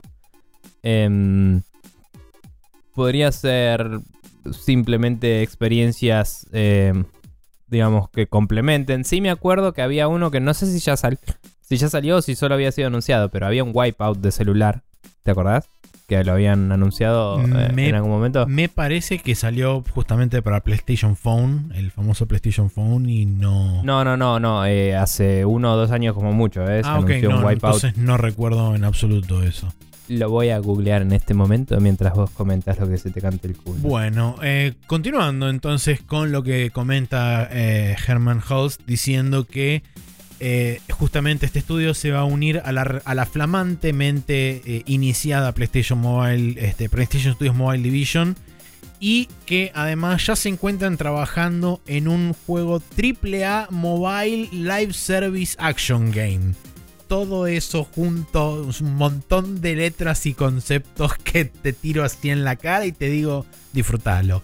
Em, a lo que otra de las cosas que, que también eh, vale la pena mencionar con respecto a esto es que esta, este, esta estrategia, específicamente con respecto a comprar un estudio que no haya hecho nada, eh, Sí. es muy similar a lo que hicieron con Haven y me parece que pasa por una línea similar de pensamiento. Haven, el de, el de Shade El de Raymond. Jade Raymond, sí. Que es un estudio que está compuesto por veteranos de la industria que trabajaron en múltiples cantidades de juegos AAA y demás, pero Sí. que en conjunto dentro de ese estudio no hicieron nada. Entonces me parece que este estudio tiene características similares de gente que es veterana dentro de la industria, en específicamente en este caso por ahí de mobile. Entonces están comprando más el know-how y la experiencia particular de ese grupo de gente y no tanto el nombre de Savage Game, bla, bla, bla. Y otra de las cosas que iba a decir es que Sony como corporación, Sony no es ajena al, eh, al desarrollo de juegos mobile porque a través de Sony Music ellos tienen el desarrollador de eh, Fate Grand Order, que es un juego gacha que la pegó zarpado en su momento en Japón y que también Sí. este, está en, en varias partes del mundo, pero está a través de la subsidiaria de Sony Music. Entonces, Y también es una licencia que no es de ellos, Fate, porque es un anime. Exactamente. Entonces Mm. me pregunto si la creación de esta unidad, esta división de PlayStation Mobile, hará que ese estudio pase a estar, en vez de ser manejado por eh, Sony Music, pase a estar bajo el ala de PlayStation Mobile. Eh, es algo que seguramente se replantearán ellos de forma interna a ver si les conviene hacer o no. Pero digamos que ya tienen un mínimo conocimiento, por lo menos de lo que es el lado tanto del mercado asiático como del lado occidental, de cómo funciona, cómo es la operación de un juego live service con mecánicas de gacha, eventos y todas las demás cosas que tiene un juego hoy en día dentro de lo que es el, ecosistema de mobile. Sí. Em, perdón, me distraje un poco porque encontré lo que te decía.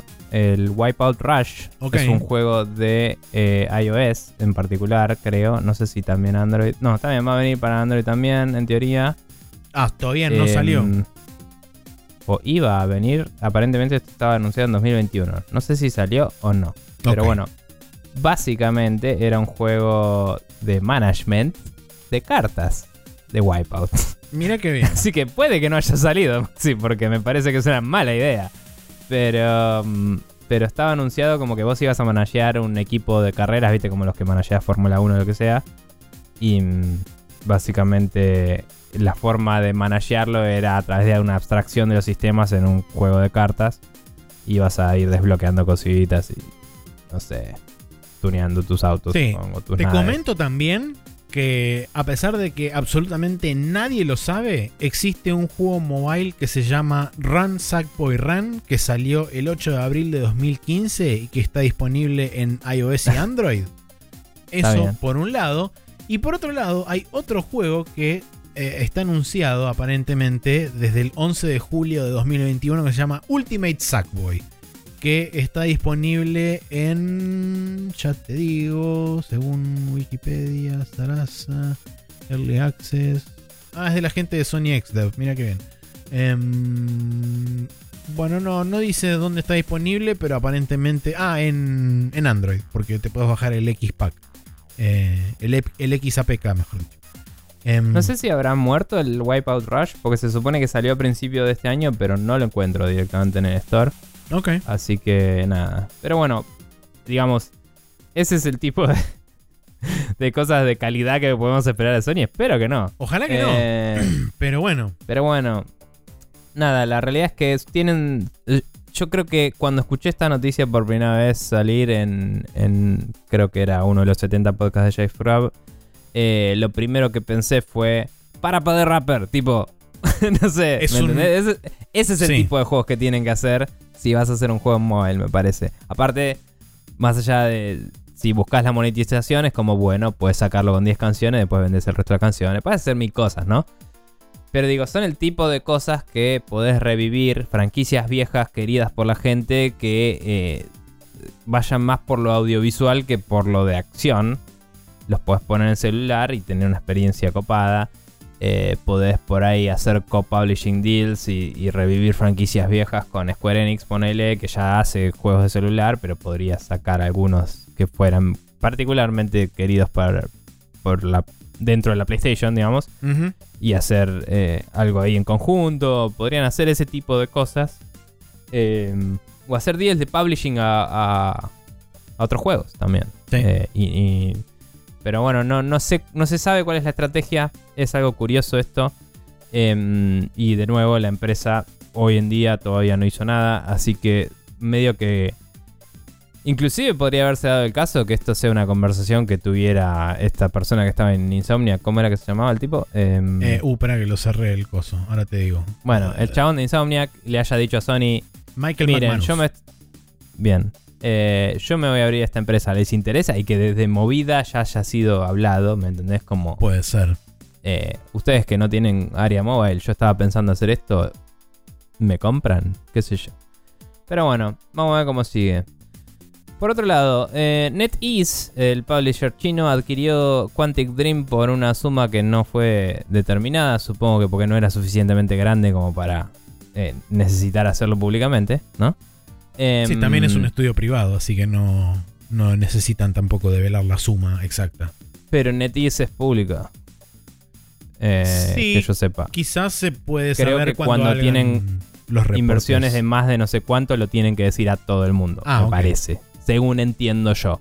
Creo que es esa la movida, como, ah, si, si las operaciones están dentro de este rango, está dentro de lo pactado, si se salen de ese rango hay que notificar, digamos. Ok. Eso es lo que yo entendí, basado en otras adquisiciones que hemos visto que a veces sí y a veces no. Whatever. NetEase compró Quantic Dream, la empresa de eh, David Cage, em, por una suma no determinada. Después de que ya había invertido en ella en 2019, eh, previamente. Eh, y básicamente la noticia dice que la empresa está al tanto de las alegaciones que hubo de maltrato a los empleados y todo eso. Y al ver que no había evidencia material, entre comillas, les chupó un huevo. Entonces dijeron, Sí. lo vamos a comprar igual. Em, que me parece una forma bastante cruda de decirlo, como lo dijeron. Pero es medio lo que pasa siempre, ¿no? Es como, che, hay evidencia material, no. Entonces no es una liability para mí, aunque lo arreglemos o no, me lo compro igual, digamos. Capaz que después van y lo arreglan o, o rajan a la gente que tiene que rajar para decir que quedamos bien con el público. Pero Sí. no a nivel eh, bookkeeping, digamos, ¿no? O sea, los registros de ellos siguen limpios porque no hay evidencia material. Tal cual. Pero bueno, eh, nada, es, eh, es una inversión loca. eh, es la primera, el primer estudio que compran en Europa, Sí. los de NetEase. Exactamente. Es una forma particular de entrar al mercado europeo. Está bien que en, Europa hay bastantes, bastantes estudios que se enfocan en experiencias más narrativas y de aventura, pero esta es la única que tiene este tipo de narrativa y este nivel de producción a la vez, digamos, de, enfocarse en, vamos a decir, la aventura gráfica, por decirle algo al género que de, de juego de David Cage, ¿no? Pero película interactiva, como quieran decirle.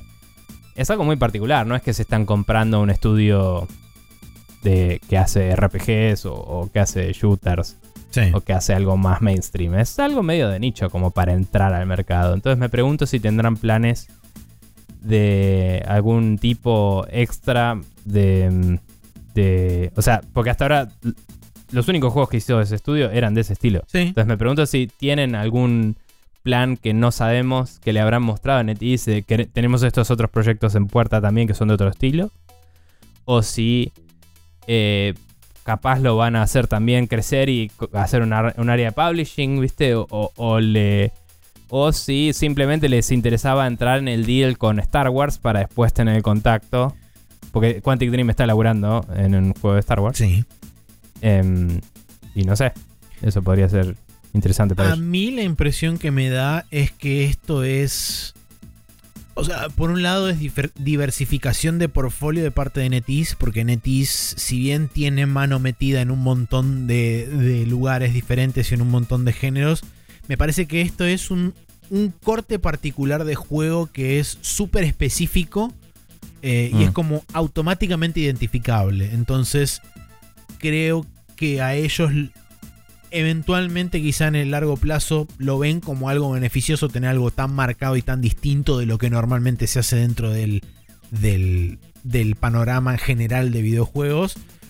Estoy de acuerdo en que también puede ser un, un beneficio para ellos entrar por ahí a través de, de, de Quantic Dream para la franquicia de Star Wars, porque dado que ya Sí. tienen un juego supuestamente en proceso, que hay que ver qué tan en proceso está, porque justamente uno de los tantos rumores que había dado vuelta alrededor de Quantic Dream era que el juego no iba ni, ni para atrás ni para adelante por todos los quilombos internos que tenía el estudio. Pero Eh, Puede ser. tema aparte, eh, el hecho, el atractivo de tener una puerta de entrada a la licencia de Star Wars no es para nada despreciable. Ojo, eh, también está la idea de, no te digo necesariamente portear los juegos que ya tienen o no, pero digo, los, el tipo de juegos que hace Quantic Dream podrían implementarse en celular tranquilamente, que en. China es el mercado más grande que tienen.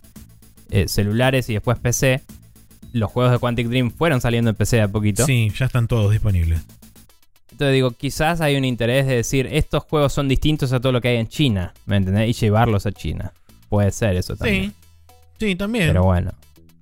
Es, es interesante. Igual, fuera de todos los calificativos que tengamos, es el primer pie que ponen en Europa. Eso ya lo hace relevante de por sí. Y es curioso que decidieron ir por este estudio y no por otro. Vamos a ver cómo sigue. Y veremos.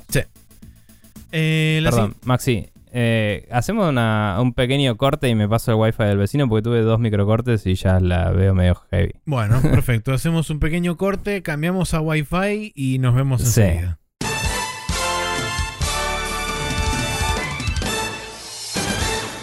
Y volvemos después del paso a este, sistemas alternativos de comunicación para continuar con el Rapid Fire donde tenemos la noticia de que Yasuki Oda, producer de SNK, admite que tanto Capcom como SNK están interesados en la vuelta de SNK versus Capcom. Eh, dije un montón de veces SNK y Capcom. Eh, ¿Cuál es el chiste de todo bien. esto y de dónde nace toda esta noticia esencialmente? En la vuelta presencial de la Evo había dos pósters que fueron encargados a artistas tanto de SNK como de Capcom que decían Welcome Back Evo. Ambos carteles fueron hechos con personajes tanto de King of Fighters como de Street Fighter específicamente. Pero eso claramente dio una indicación de que algún tipo de contacto existió entre ambas empresas. Eh, y esto es un contacto que viene en medio de data histórica y que en algún momento eso se resquebrajó a mediados de los 2000, sobre todo cuando SNK se dedicó a hacer este, eh, máquinas de pachinko y se enfocó 100% en mobile y qué sé yo. Medio como que la relación no quedó del todo bien y aparentemente ya venía medio resquebrajada porque eh, los juegos de Capcom versus SNK, que es digamos los juegos que hicieron del lado de Capcom, fueron mucho mejor recibidos críticamente versus el, el único juego que sacó SNK, que fue el SBC Chaos. Em, entonces medio como que después de, ese, de, esa, de esa ocurrencia que fue alrededor de fines de los 90, creo que fue en 99, entre el 99 y 2002-2003, después de eso medio como que la relación no prosperó y no se siguieron hablando y cada uno se, se- se dedicó a lo suyo. Ahora aparentemente ambos volvieron a, a charlar específicamente, por un lado, por los pósters estos promocionales de la Evo, y después específicamente dice, eh, especialmente después de que vimos la reacción de los pósters de la Evo, nos ayudó a reconfirmar a que esto es realmente una de las cosas más queridas por los jugadores de toda la comunidad de, de- de juegos de pelea en el mundo. Eh, eh, a pesar de que nosotros no hicimos nada recientemente con Capcom, este, eh, inclusive en lo que respecta a colaboraciones, pero el póster en un, en un cierto sentido fue como un primer paso hacia algo pasando a futuro. Entonces medio como que el chabón, no te diría que lo está confirmando, pero está dejando la puerta bastante abierta. Además, Sí, al final de la nota decía lo de. Si me preguntabas si de acá a 20 años va a estar, te voy a decir que Sí. Voy a tratar de que sea en los próximos días. exactamente, Sí, pero sí. tal cual. Eh, Mm. Pero sí, eh, es medio como que todo el mundo cuando vio esos pósters al entrar en la Evo, sé yo, fue como, no, para, para, ¿qué, qué está pasando acá? ¿Por qué hay personajes de King of Fighters dibujados por gente de Capcom? ¿Y por qué están Ryu y Chun-Li dibujadas por gente de King of Fighters? No entiendo qué está pasando. Y después, por supuesto, al, al toque que abrió la Evo, se vio una imagen eh, compartida a través del Twitter oficial de la Evo de el director de, del Street Fighter 5 y 6 junto con el director de combate del Street Fighter 5 y 6 junto con los productores del King of Fighters 15 ambos sosteniendo cada uno un póster y haciendo morisquetas con el Shoryuken y qué sé yo. Entonces fue como sí está bien. Están hablando están ahí juntos en la Evo qué sé yo. Eh, sumado a eso también estuvo el anuncio de que va a salir un nuevo Fatal Fury barra Garou entonces el hecho de que están trayendo franquicias viejas de vuelta y qué sé yo es como abre aún más la puerta para los crossovers barra versus games. Eh, que bueno, dado que Capcom hoy en día medio como que se terminó definitivamente de alejar de lo que era Marvel para los Marvel vs. Capcom, mm, sería interesante que abra la puerta con otro crossover game como pueden ser el Capcom vs. SNK o viceversa eh, SNK vs. Capcom. Sí, también podrían sacar el de Street Fighter versus Tekken, pero. Eh, el Street Fighter vs. Tekken salió, el que no salió fue el Tekken vs. Street Fighter, así que hay que ir a hablar con Jarada y decirle, Perdón, sí, Juan Carlos sí. Jarada, what happened? Sí, tenés razón, me, me confundí, pero sí. Eh, nada. Eh, y era Cross, no era Versus, pero sí. Eh, bien. Interesante igual. Eh, pasando a la siguiente noticia, eh, tanto Sony como Tencent hicieron una inversión conjunta en From Software. Ujú. Eh, llegando a comprar entre los dos un 37% de las acciones. Tencent siendo en ese porcentaje el de mayor inversión, eh, que creo que estaba en 14, 16, Eh, 14 Sony. 16, el resto Sony. eh, y, perdón, eh, entre los dos dice 30%, ¿por qué estaba anotado 37? Porque le pifié el Eh, número claramente entonces. Listo, sí, 16 y 14, claramente eso da 30. 30. No, no vamos con boludeces. Em, y sí, eh, el, el 69, nice, Nice. como 66% sigue siendo de Kadokawa, que es la empresa padre de From Software, Así básicamente. Así que From Software retiene toda decisión sobre sus operaciones, siendo de, de o por lo menos Kadokawa sigue reteniendo toda decisión sobre lo que hace From Software, mejor dicho. Ujú. Eh, From Software dice que esta inyección de plata la va a usar para mejorar algunas cosas de eh, tratar de seguir implementando self-publishing, pero a un nivel global, que hasta ahora From se publicaba a sí mismo en Japón, pero afuera solía ir con... eh, ho- hoy en día con Namco, pero históricamente con Atlus o, o Sony también. Sí. Em, y nada, ellos quieren, digamos, fortalecer su rama de publishing para hacerlo a nivel global. Y eh, también mejorar su relación tanto con Sony como con. em, cosa con. Ah, Tencent. eh, Tencent. eh, para poder, digamos, aprovechar la- eh, el dominio de Tencent del área mobile para eh, producir y publicitar algunas cosas sobre las IPs de From. Y en el caso de Sony, eh, simplemente eh, darles. Tener mejores colaboraciones a futuro, que ya tuvieron un par bastante exitosas, ¿no? Sí, En con Demon Souls el y con. Demon Souls y el. el Bloodborne. eh, sí, gracias. Bloodborne. Eh, Eh, también es, es interesante que notan acá que este intentan también una estrategia de mix media específicamente apuntada al mercado chino, o sea que claramente es parte de la, del, del ímpetu por recibir la inversión de, de Tencent, del hecho de poder Sí. penetrar de alguna forma en el mercado chino, este, que es cada vez más importante y más grande.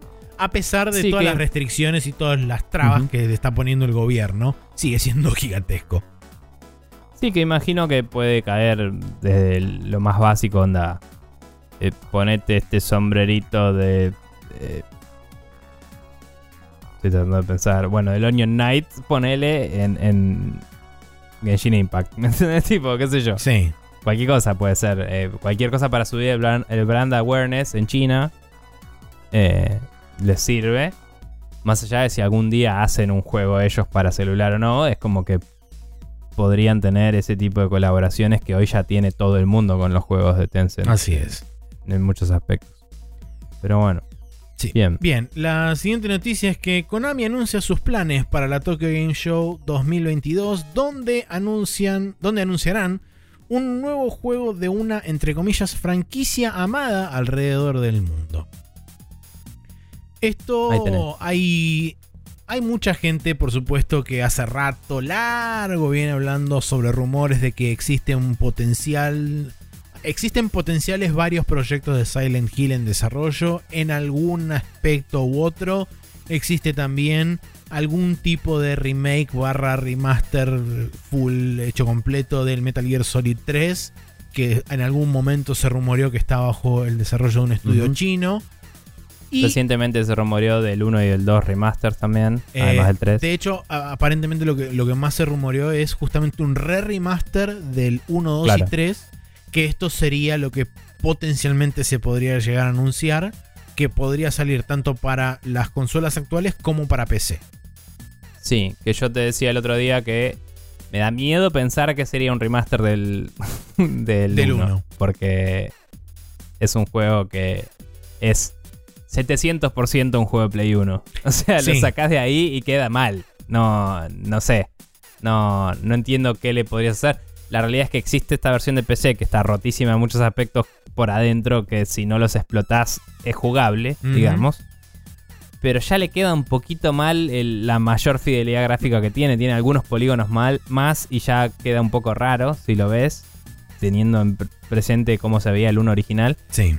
Y, y si pensás eso mismo con texturas 4K o lo que sea, no escala bien. No es que es algo que puedas decir, le hago una pasada de texturas y sale. Sí, no, No. por eso no, no sé realmente cómo pueden. El el Metal Gear Solid 2 y 3 son bastante más asibles en ese sentido. Mm. Este. Sí, el 2 y 3 podrían literalmente portear la versión de Play 3 a Play 4, 5 y PC, ponele. Sí. y hacerle eh, otra pasada de textura si hace falta, que creo que no hacía falta, porque creo que ya tenía soporte para... Bueno, para 1080 seguro, no sé si llegó a tener para, Play- para 4K. Para 4K, pero ni bueno. idea. Pero Em. bueno, la cuestión es que Konami tiene apartado un segmento de alrededor de 45 minutos eh, para justamente esta presentación específica y qué sé yo. Em, Eh, y según la noticia, eh, hay rumores de que no sería ninguno de estos proyectos. también. O sea, sí. eh, a pesar de estos, estos rumores existían desde antes, de, de Silent Hill, de Metal Gear y había uno más, que no me acuerdo, listado ahí. Eh, Em, sí. Dice, no sería ningún. Ah, Castlevania, Eso. era el otro. Dicen que en teoría el de Castlevania es el más avanzado. En esos rumores, recapitula esta noticia. No tengo idea basado en qué, es lo que dice. Dice, eh, hay un rumor de que ninguna de estas tres franquicias muy queridas de Konami sería la franquicia querida de Konami que se va a hablar por 45 Sí. minutos. O eh, dentro de esos 45 minutos, capaz que se habla de más de una cosa, ¿no? ¿Qué mierda te parece que puede ser si no es ninguna de esas tres, Maxi? Boktai. no. Yo estaba pensando algo tipo Parodius o algo así, pero no da. Eh. O sea, n- asumiendo que no sean los 45 minutos enteros, podría ser algo así de chico. Porque dice algo más chico Sí. era lo que dice Vuelve noticia. Police Note. Sin Kojima también. Em, no tengo idea. ¿Qué sé yo? Eh, eh, Vuelven a O sea- renombrar el eFootball y le vuelven a poner Pro Evolution Soccer. Claro. o Winning International Eleven, aún más Superstar Soccer todavía, claro. Deluxe 64. Eh, No, la verdad que puntos ni Winning idea. No, sé. Vuelve Son of the Enders. ¿Qué sé yo? No sé. No tengo idea. mm. eh, porque Em, vuelve Rocket Knight. O sea, yo voy a tirar IPs de Konami, después vos decime. sí, yo estoy mirando, qué sé yo, abrí, dije Wikipedia Konami, pero obviamente que me habla de todas las Eh, subsidiarias, todo Konami había comprado Hudson, ¿no? El Contra puede ser, eso sí es. Es verdad, puede ser el Mm. contra. Pero Konami un había contra comprado hecho, Hudson, ¿o no, te digo por Way Forward o algo así, pero un contra animado a mano, ¿me entendés? O algo así, estaría buenísimo. Eh, ¿No le había comprado qué, perdón? Eh, ¿No había comprado Hudson? ¿Konami? Hace un tiempo Hudson se disolvió, creo que lo tenía Sony la última vez. Porque ellos habían hecho el Wipeout, ¿o no? Eh, No, el Wipeout lo, uso- lo hizo Psygnosis, que es London Studio. Eh, eh, pero el último que hubo, ¿no lo había hecho Hudson? No, me estoy confundiendo. Mm, No, el último que Hudson. Games. Por ahí me estoy confundiendo. Em, Hudson Soft es. eh, no, Hudson Games. Sí. Hudson Soft. Eh, sí, Parent Konami. Ok. Que había muerto igual. Sí, sí, sí. Pero bueno. murió en 2012, hace 10 años. Starship Hector, World Class Baseball, Blazing Lasers, Superstar Soldier, Final Soldier, Soldier Blade. No Tiene un tengo idea de montón. que es nada de todo esto. Tiene un montón de IP de Hudson. Pero bueno, eh, nada, porque se me ocurre pensar capaz alguna franquicia de Hudson Soft que sea súper reconocible, pero, Como poder puede ser. Pero no Eh, sería una franquicia este, amada alrededor del mundo, entre comillas. No, no, no. honestamente, estoy, estoy completamente en, en blanco. O sea, si no es o, o Silent Hill, o Metal Gear, o, o Castlevania. O ponele que con muchísimas, muchísimas ganas sea este, algún juego más clásico, como dije, Rocket Knight Adventures o alguno de esos tipo de los 90, no se me ocurre. Sunset Riders. cosa. Mm, Con la aparición de John Coleman. claro. Mm, Eh. Puede ser, ¿eh? No, no sé qué Eh. tan, no sé qué tan beloved es Sunset Riders alrededor del mundo. O sea, sé que acá es medio como un super mega clásico, pero es acá eso. Creo que es más amado alrededor del mundo que en Japón, por eso lo digo en particular. Pero yo creo que debe ser un contra, lo más probable. Es posible, sí. Eh, pero bueno. Si no es ninguno de esos tres, es contra. Sí, Sería lo muy- más es muy lógico. posible. A ver, sé que hay unos shoot em ups y eso que no son muy conocidos acá y los descarto por la parte de, alrededor del mundo. Ah, los. pero. eh, los. Sí, ¿no son los R-Type los de Konami? Ah, R-Type es de Konami. Es- ese sí es conocidísimo. Más allá de que es un juego que le gusta a Japón sí. y algunos afuera lo juegan, ¿me entendés? Pero. Pero son el tipo de juego que exageraría a un japonés y diría, ah, le encanta a todo el mundo. Y es como, no, los shoot 'em up son un género específicamente de Japón. sí. Que suele, suele ser jugado por la gente de afuera, Y- pero no a todo el mundo. específicamente los R-Type, que son como el epítome de ese tipo Mm. de shoot 'em up.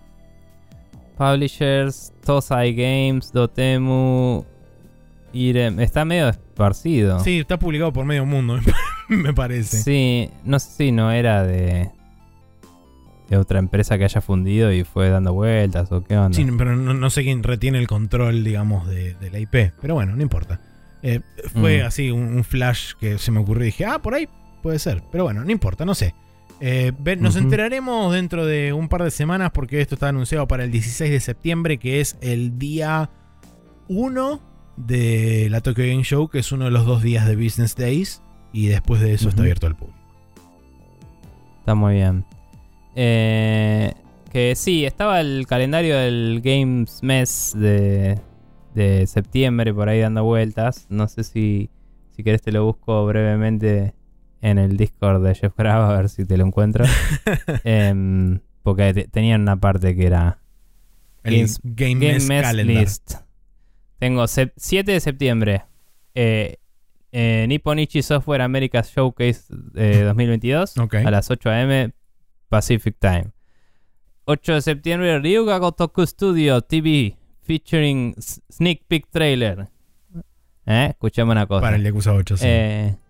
Sí, eh, September 9, Disney and Marvel Games Showcase, que no sé, debe tener nada. No sé qué salió de, el Spider-Man en PC y no hay nada más. Supongo No, que ahí pueden llegar a mostrar el Spider-Man 2. Eh, no creo que estén en condiciones de mostrar algo del Spider-Man 2. Supuestamente sale en Capaz un 2023. trailer cinemático. Pero según Insomniac sale en 2023. sí, no sé. Igual si van a mostrar un trailer de eso les convendría guardárselo para... El Dorito Fest de fin de año. Sí, O el showcase Eh. propio de PlayStation que hagan eventualmente. también. Eh, depende quién tiene más los derechos ahí de empujar. Yo si soy Disney lo hago para el Dorito Fest. Pero bueno. Eh, September 10, Ubisoft Forward. Con Sí. el coso de Assassin's Creed que también esta semana salió el anuncio de que el Assassin's Creed que se iba a llamar Rift al final se llama de otra forma que no me acuerdo. Mirage. Mirage. Y aparentemente, eh, no sé si a nivel cronológico también, pero está ambientado en la misma zona que el Assassin's Creed 1, que era en el Medio Oriente. Sí. El- y eso es relativamente interesante en que se distancia de todo lo demás que hicieron. El hasta 1 ahora. era en Jerusalén, por- el 2, este, el Mirage, es en Bagdad, que ya de hecho está confirmado oficialmente, eh, que se llama Ajá. Assassin's Creed Mirage, lo anunció Ubisoft y dijo más información Claro, claro, el eso. 10 de septiembre y bla. Sí. Eh, igual, ojo, porque el 1 estaba hace un ratito en cada ciudad de nueve ciudades. Eso es una de las dos o tres cosas que me acuerdo de cuando se anunció en su momento. Tres creo, ciudades, Pero no nueve. Eh, creo que el anuncio original era 9. Capaz que después lo redujeron a 3, no lo sé. Uh, sé que bueno. una era Jerusalén, eso es lo único que me Yo sé que había tres tipos de misiones y esa era la, la crítica más grave que había del juego. Una por ciudad, claro. Pero bueno. Em, Em, bien, eh, septiembre, September 12, eh, el 12 de septiembre, eh, Indie Game Showcase, em, Another Indie Game Showcase, dice, así está listado, no sé qué quiere decir eso. El- dice que la semana del 12 de septiembre sigue listada la Nintendo Direct ahí. Eh, del 15 al 18 está el Tokyo Game Show con el eh, stream de Capcom listado acá y sabemos que Konami tiene planes también para este También evento. Square Enix anunció sus planes, donde planean mostrar Final Fantasy XVI, algún tráiler de. Rebirth y Forspoken y otra cosa más. Y después directamente saltamos a octubre, que está el gameplay reveal del Dead Space y el Persona Super Live P-Sound Wish 2022 Crossing Journey. No, seriously, that's what it's called. Dice entre paréntesis. Así que nada, eso es Sí. todo el schedule de lo que se viene. Bastante para ver el mes que viene. Y. Este mes, ya estamos en septiembre. Eh, sí, tal cual. Eh, eh, pero bueno, estas semanas venideras. Bien. Te toca a vos la última em, noticia. Pasando a la última noticia, Microsoft finalmente brindó detalles eh, de forma oficial de lo que ya sabíamos por el test que habían hecho Ujú. de el Xbox Games eh, Game Pass Friends and Family, que es el título oficial del servicio Así es. eh, a, a venir. Este servicio va a contar con una suscripción de 22 euros en, estado, en, en, ah, en Europa. Eh, no sé Específicamente en si- Irlanda, porque todavía están en esos territorios únicamente. Dijeron que Sí, al- con el correr del tiempo lo van a ir habilitando en, en territorios diferentes. O sea que aparentemente va a ser no un está- rollout así, este, medio como eh, escalonado.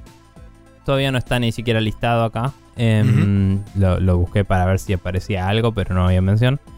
Eh, pero bueno, en Irlanda va a estar a unos 22 euros por mes. Eh, va a tener 5 cuentas que comparten el beneficio de Ultimate. Eh, esto ya lo habíamos dicho. Esto es un tier por arriba de Ultimate. Entonces cuando te suscribís se te convierte la, la suscripción de una a la otra. Te descuentan una cantidad de días según cuánta plata, cuánto Sí, hay una tenías equivalencia. restante, sí, de- del mes corriente. Y después a partir de ahí empezás a pagar 22 por eh, mes. Eso te da las 5 cuentas con el beneficio de Ultimate eh, a través de eh, todo el país, se había dicho. Sí. O sea, en el mismo país tienen que estar las 5 personas, pero no tienen por qué ser familiares Sí, directos. al final de todo, en, el- Reales. en la página en la página que está linkeada, al final de todo están los Frequently Asked Questions, donde están cada una de estas cosas un poquitito más detalladas. Y el resto son nada, los puntos de venta del Game Pass en realidad. Habla de los juegos de la nube, nuevos juegos. Sí. Lo importante es eso, es el, el medio, digamos, el, el precio y que son cinco cuentas. Sí, y menciona Eh, también que tenés la capacidad de, de también acarrear la membresía de EA Play dentro de este paquete, eh, lo cual no es menor. Em, pero bueno, con respecto a, una de las cosas que mencionaba Nico, por ejemplo, uno de los FQ dice, ¿puedo compartir mi membresía con la gente en cualquier parte del mundo? Dice, no, solamente poder compartir tu membresía con la gente que vive en tu propio país barra región. Si un, si un miembro de grupo cambia de su país su región de residencia, eh, no va a poder ser este el ah perdón eh, cambia el país de residencia donde no machea con el con el este con el account holder primario se le va a remover de ese grupo.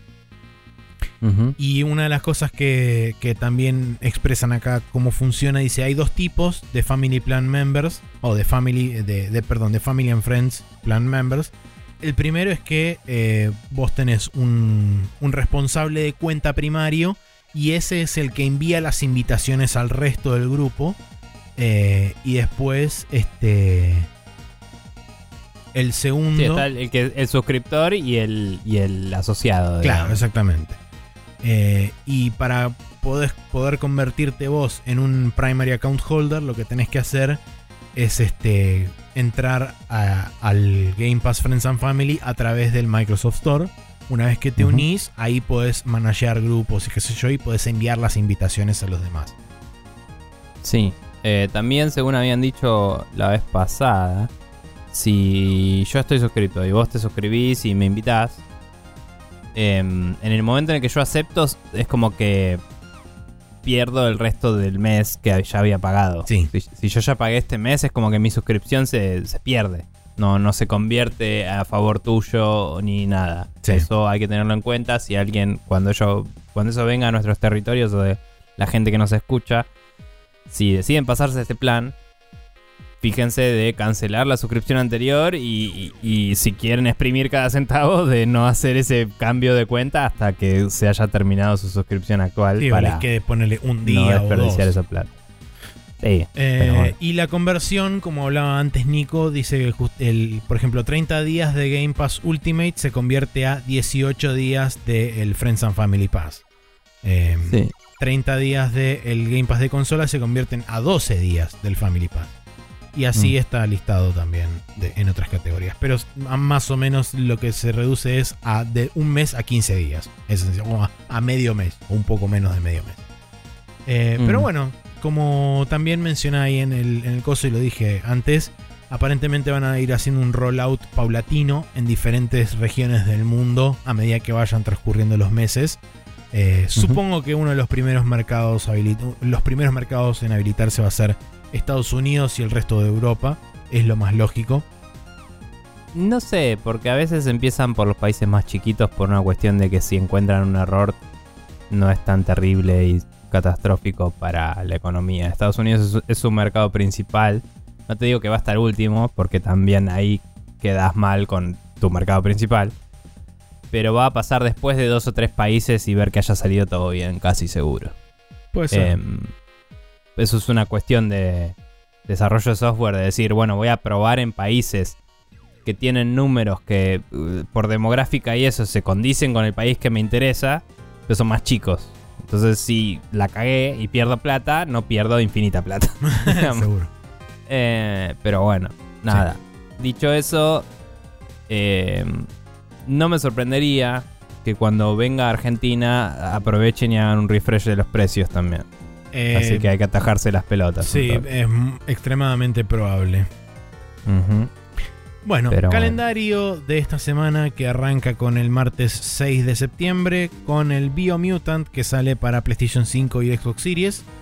Que creo, si no me equivoco, esto iba a ser un parche eh, ¿Gratuito? gratuito. Creo recordar esto. Creo que sí. O sea, en Xbox sí, creo recordar. No me acuerdo en PlayStation, pero creo que también. En PlayStation va a ser- una versión totalmente nueva, pero me parece que vas a poder upgradear gratis. Eh, Sí. Pero bueno, después de eso tenemos el Circus Electric, que sale para Windows, Switch, Play 4, Play 5 y Xbox, que es aparentemente un tactical RPG. El Temtem, que es el eh, MMO de Pokémon, que no se llama Pokémon, Ah. se llama Temtem, eh, que sale para. Windows, Nintendo Switch, Play 5 y Xbox Series. Eh, The Tomorrow Children Phoenix Edition, que sale para PlayStation 4. Y el Train Sim World 3, que sale para Windows, Play 4, Play 5 y Xbox, que es un juego de, adivinaron, simuladores de trenes. Eh, el jueves 8 de septiembre tenemos el Adventure Academia de Fracture Continent para Windows, que es un tactical RPG. El Black Witchcraft para Windows, que es un action RPG. El BPM Bullets Per Minute, que sale para Nintendo Switch, que es el juego de ritmo en primera persona. Uno de los dos juegos de ritmo. El otro De es el. Hellfire Racing o Hell no sé cuánto Racing o algo así. De- lo que sea. Eh, The Fox Awaits Me eh, para Play 4, que es una visual novel. Jack Move para Windows, que es un juego de RPG. El Steel Rising, que es un eh, action RPG Souls-like que sale para Windows, Play 5 y Xbox Series.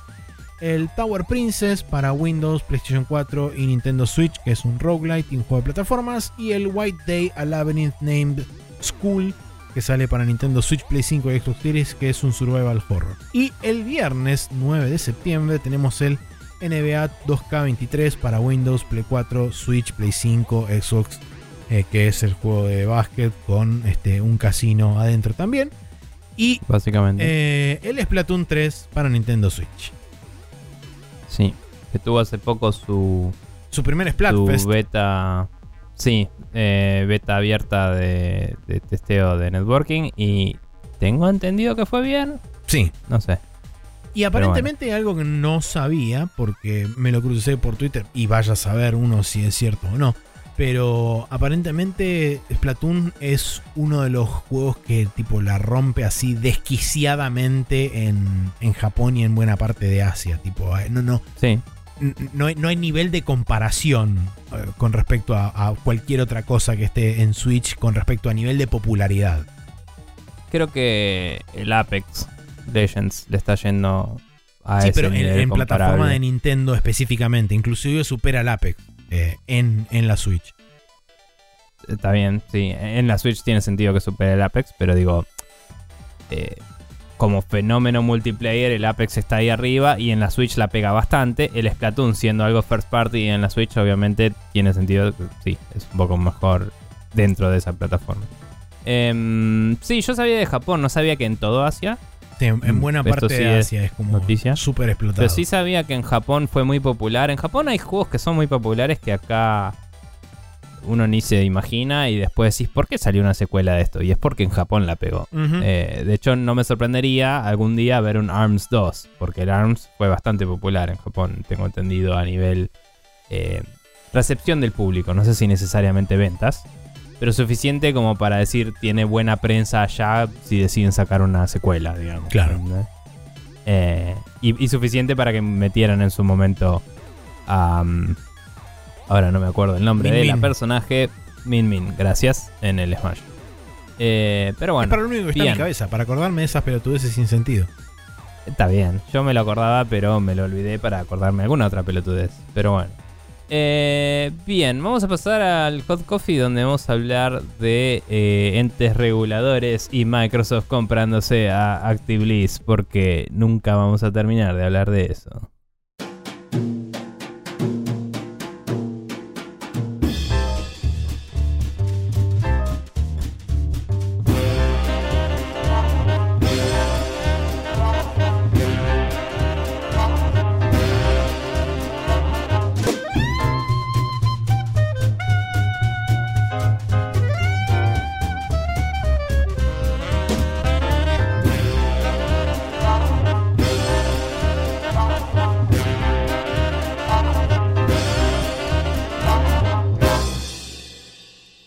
Vuelta acá en el Hot Coffee donde tenemos algunas noticias más en las cuales Maxi me va a explicar a mí porque yo no tuve tiempo de ponerme al tanto de todo esto bien. Muy bien. Pero eh, básicamente la- la- el disparador de la conversación es eh, que la Autoridad de Mercados y Competitividad del Reino Unido tiró, eh, según vos listaste acá, tiró una recontrabomba, entre comillas, que para nada es así.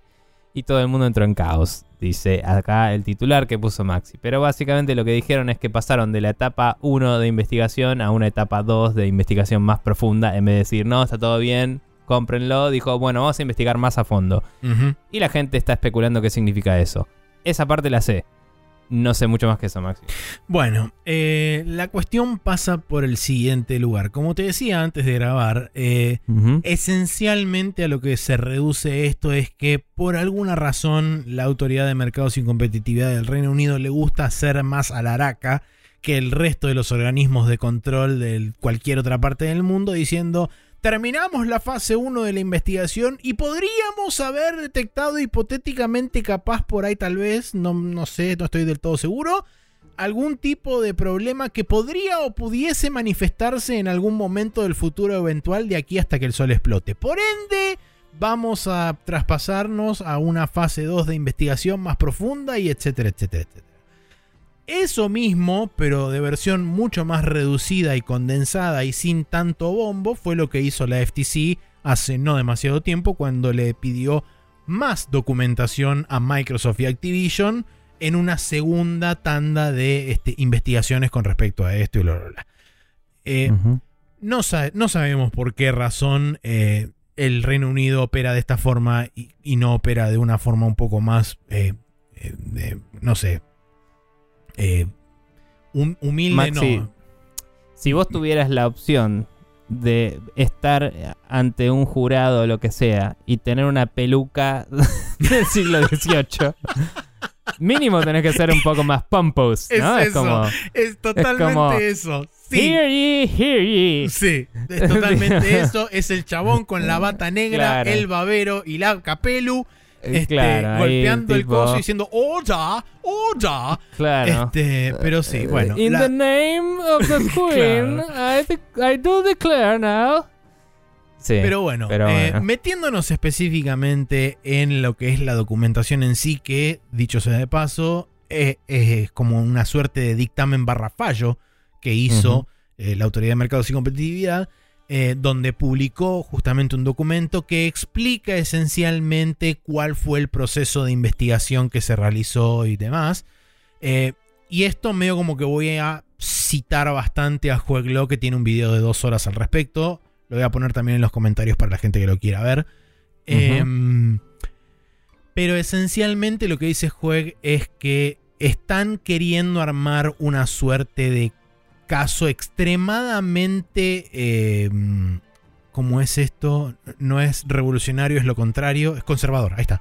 Están queriendo armar un caso extremadamente conservador y proteccionista de Sony en particular, con agregados en algunos otros lugares de eh, potenciales futuros participantes de la industria y referencias anecdóticas a Nintendo como para que no sea tan evidente.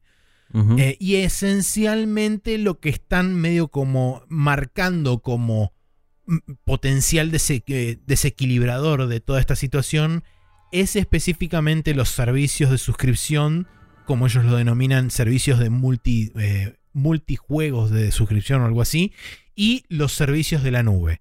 Todo eso, por supuesto, enmarcado bajo la marquesina de Microsoft es el proveedor principal de tecnologías de cloud junto con dos empresas, un- junto con una empresa que no pertenece a la industria de videojuegos como es Amazon. Por ende, Microsoft tiene la potestad absoluta y el mon- monopolio, bla, bla, bla. No monopolio, pero el- la, el- la mayor parte del mercado dentro de lo que es servicios de cloud y bla, bla, bla.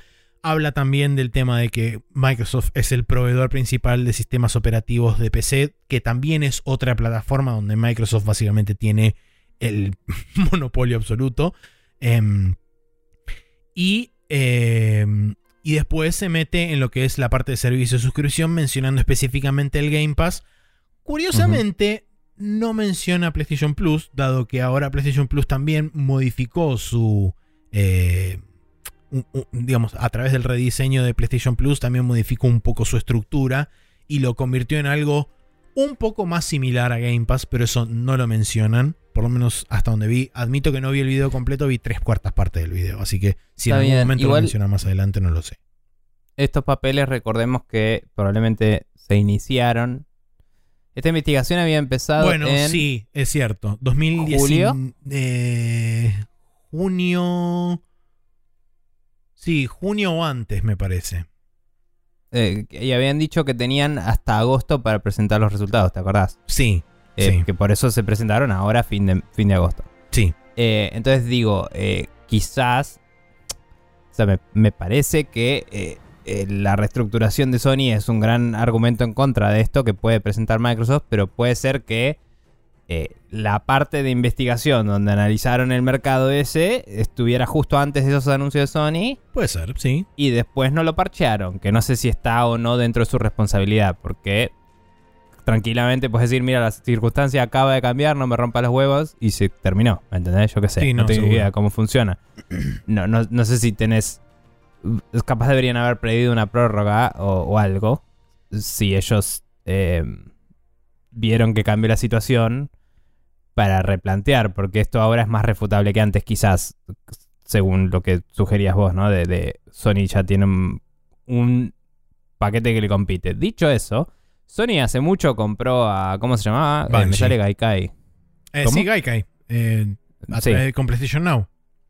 Claro, bueno, y, Sony era proveedor de juegos en la nube desde antes que Microsoft, eh, oficialmente. Sí. Más allá de que Microsoft hiciera cloud services como empresa.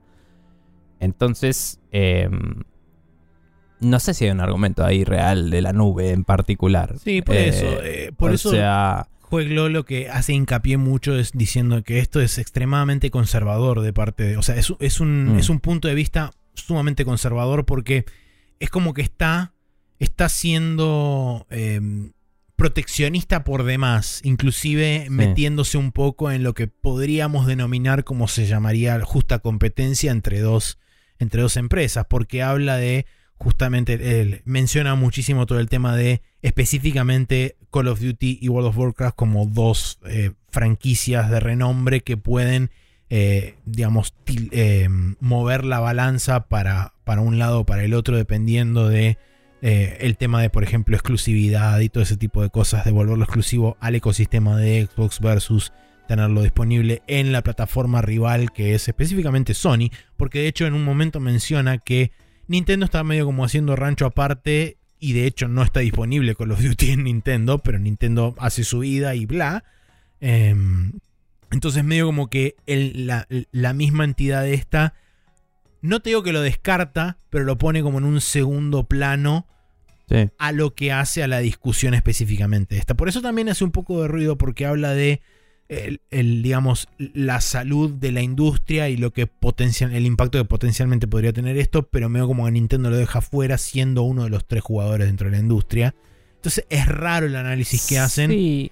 y, Y- con respecto, una última cosa y ahora te dejo. Eh, con respecto a lo que decías vos recién del tema de pedir una prórroga y qué sé yo, aparentemente no lo hicieron porque los plazos están específicos, están especificados medio como dentro de la ley y es tipo de acá hasta acá y no te puedes mover.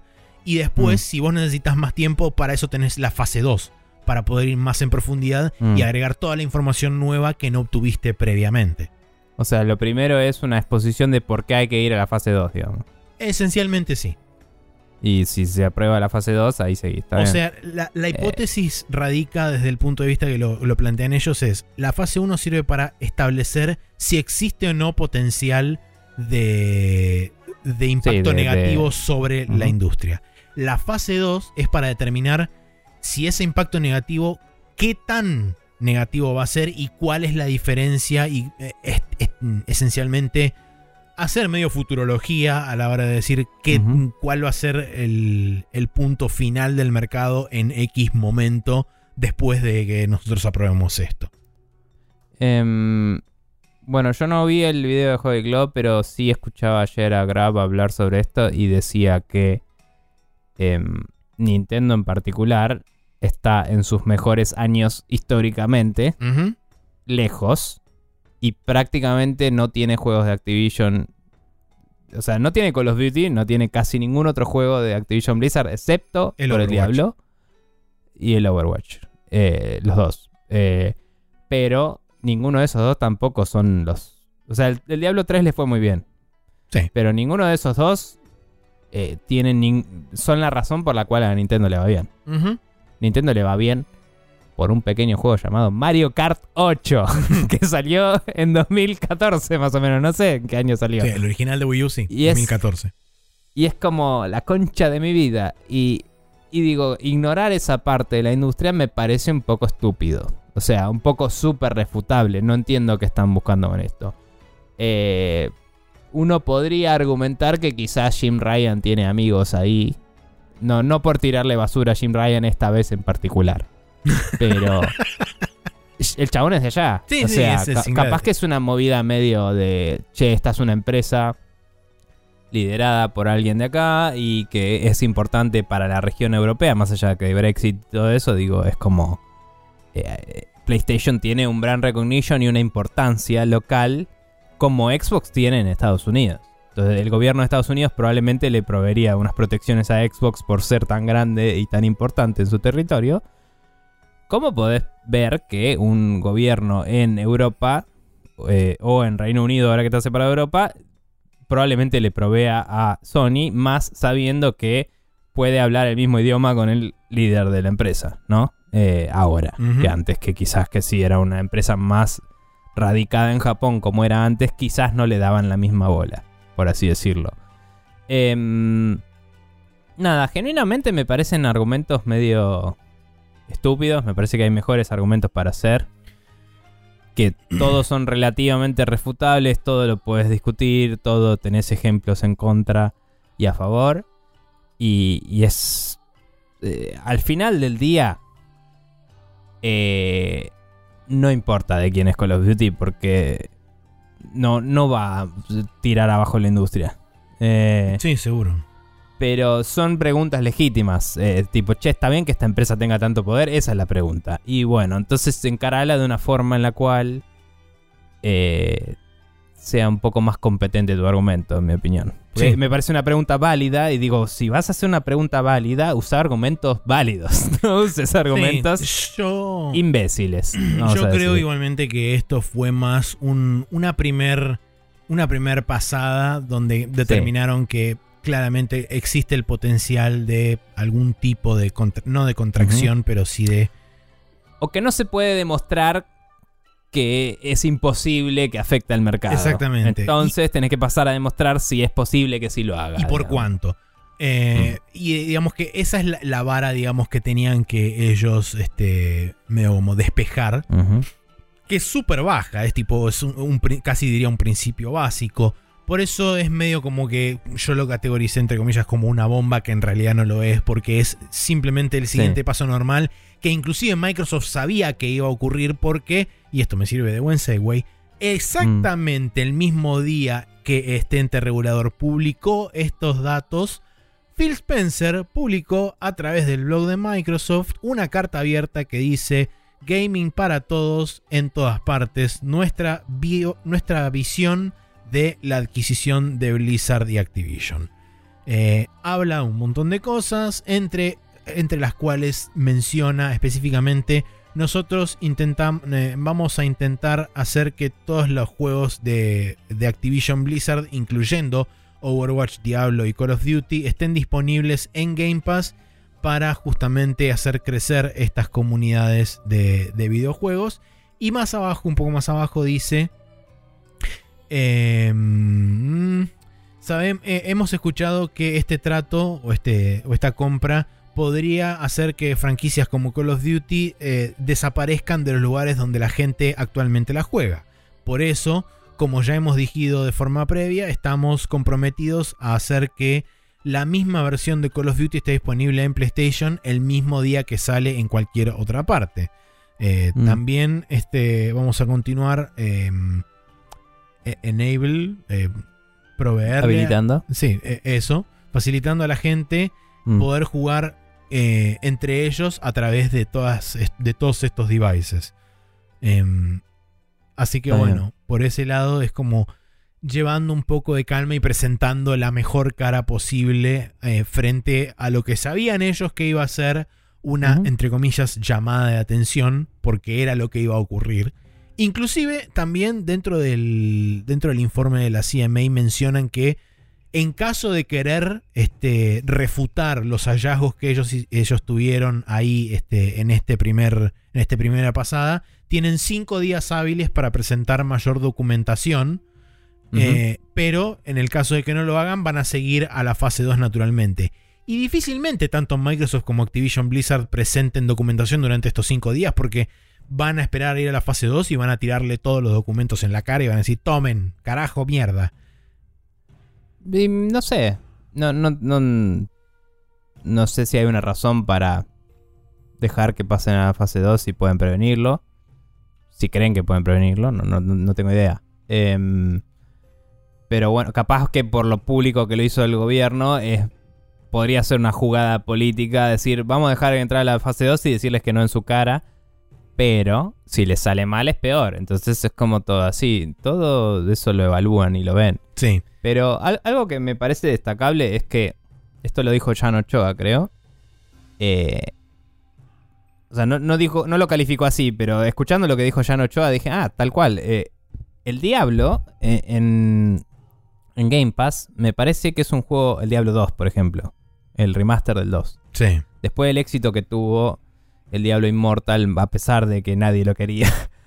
Eh, el Diablo 2 en Game Pass puede ser una experiencia mucho más importante para numeritos de Game Pass, inclusive que el Call of Duty, ¿me entendés? O sea, está bien, estamos hablando más de si afectamos negativamente a la otra empresa que positivamente a Microsoft en estas discusiones. O sea, lo que uno quiere saber es si vas a perjudicar al otro. Pero a nivel que le aporta más valor a Microsoft, me parece que eh, recae un poco más en las cosas de Blizzard y en las otras propiedades de, Activision, como ya se habló en su momento de podrían revivir otras cosas, podrían hacer tratos de nuevo con From para publicar el Sekiro de otra forma, hacer una secuela, pueden hacer otras cosas. Em, y mantener el Call of Duty multiplataforma no les costaría nada y mataría bastante la discusión porque la discusión está demasiado enfocada en eso. No se están fijando en el resto, lo cual es estúpido, porque el resto es muy importante. Sí, de hecho te Eh, diría que inclusive aún más importante que el Diablo y que Call of Duty y que Overwatch y que todo lo demás combinado es Candy Crush. Está bien, y de hecho Microsoft fue por ese lado para decir, che, esto es lo que nos importa porque es algo vendible como una verdad. Y porque Y tiene los números para vaquearlo porque hacen 800 mil billones de millones de dólares y por disuade del otro, del otro, que es lo que todo el mundo dice. Pero digo, la discusión está centrada en Call of Duty. Eso está mal. Eh, Activision es una... es- si no contamos Atari porque hoy no es ni la sombra de lo que era, Activision es básicamente la empresa más vieja de videojuegos que existe. Sí. Eh, excepto por Nintendo que existía desde antes de los videojuegos. ¿Me entendés? O sea, creo que no hay ninguna otra excepción. Eh, ¿Empresa de videojuegos? Sega podríamos decir más o menos. Aunque tiene Mm, diferentes iteraciones y como Sega, como Sega Sega, recién a partir del año Sí. 70 y pico es que existe. Pero sí. Sí, no, no sé, pero digamos, como empresa de videojuegos que empezó haciendo entretenimiento para el hogar, porque si querés te lo califico así, porque Sega empezó en los arcades y lo que sea.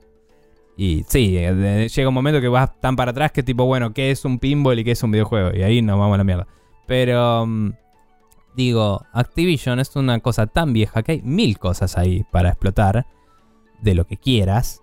Aún si querés decir, vamos a, hacer lo mismo que hizo eh, Atari y vender remeras y pelotudeces, ¿me entendés? Digo, hay un montón de cosas que puedes explotar con eso. Y, em, de nuevo, tenés el Diablo Immortal que la juntó con Pala, además del, del Candy Crush. Digo, o sea, podés apelar al mercado hardcore de juegos en celular, entre comillas, ¿no? Em, y tenés el fucking Diablo 2, que es el juego que sí quería jugar todo el mundo de Diablo.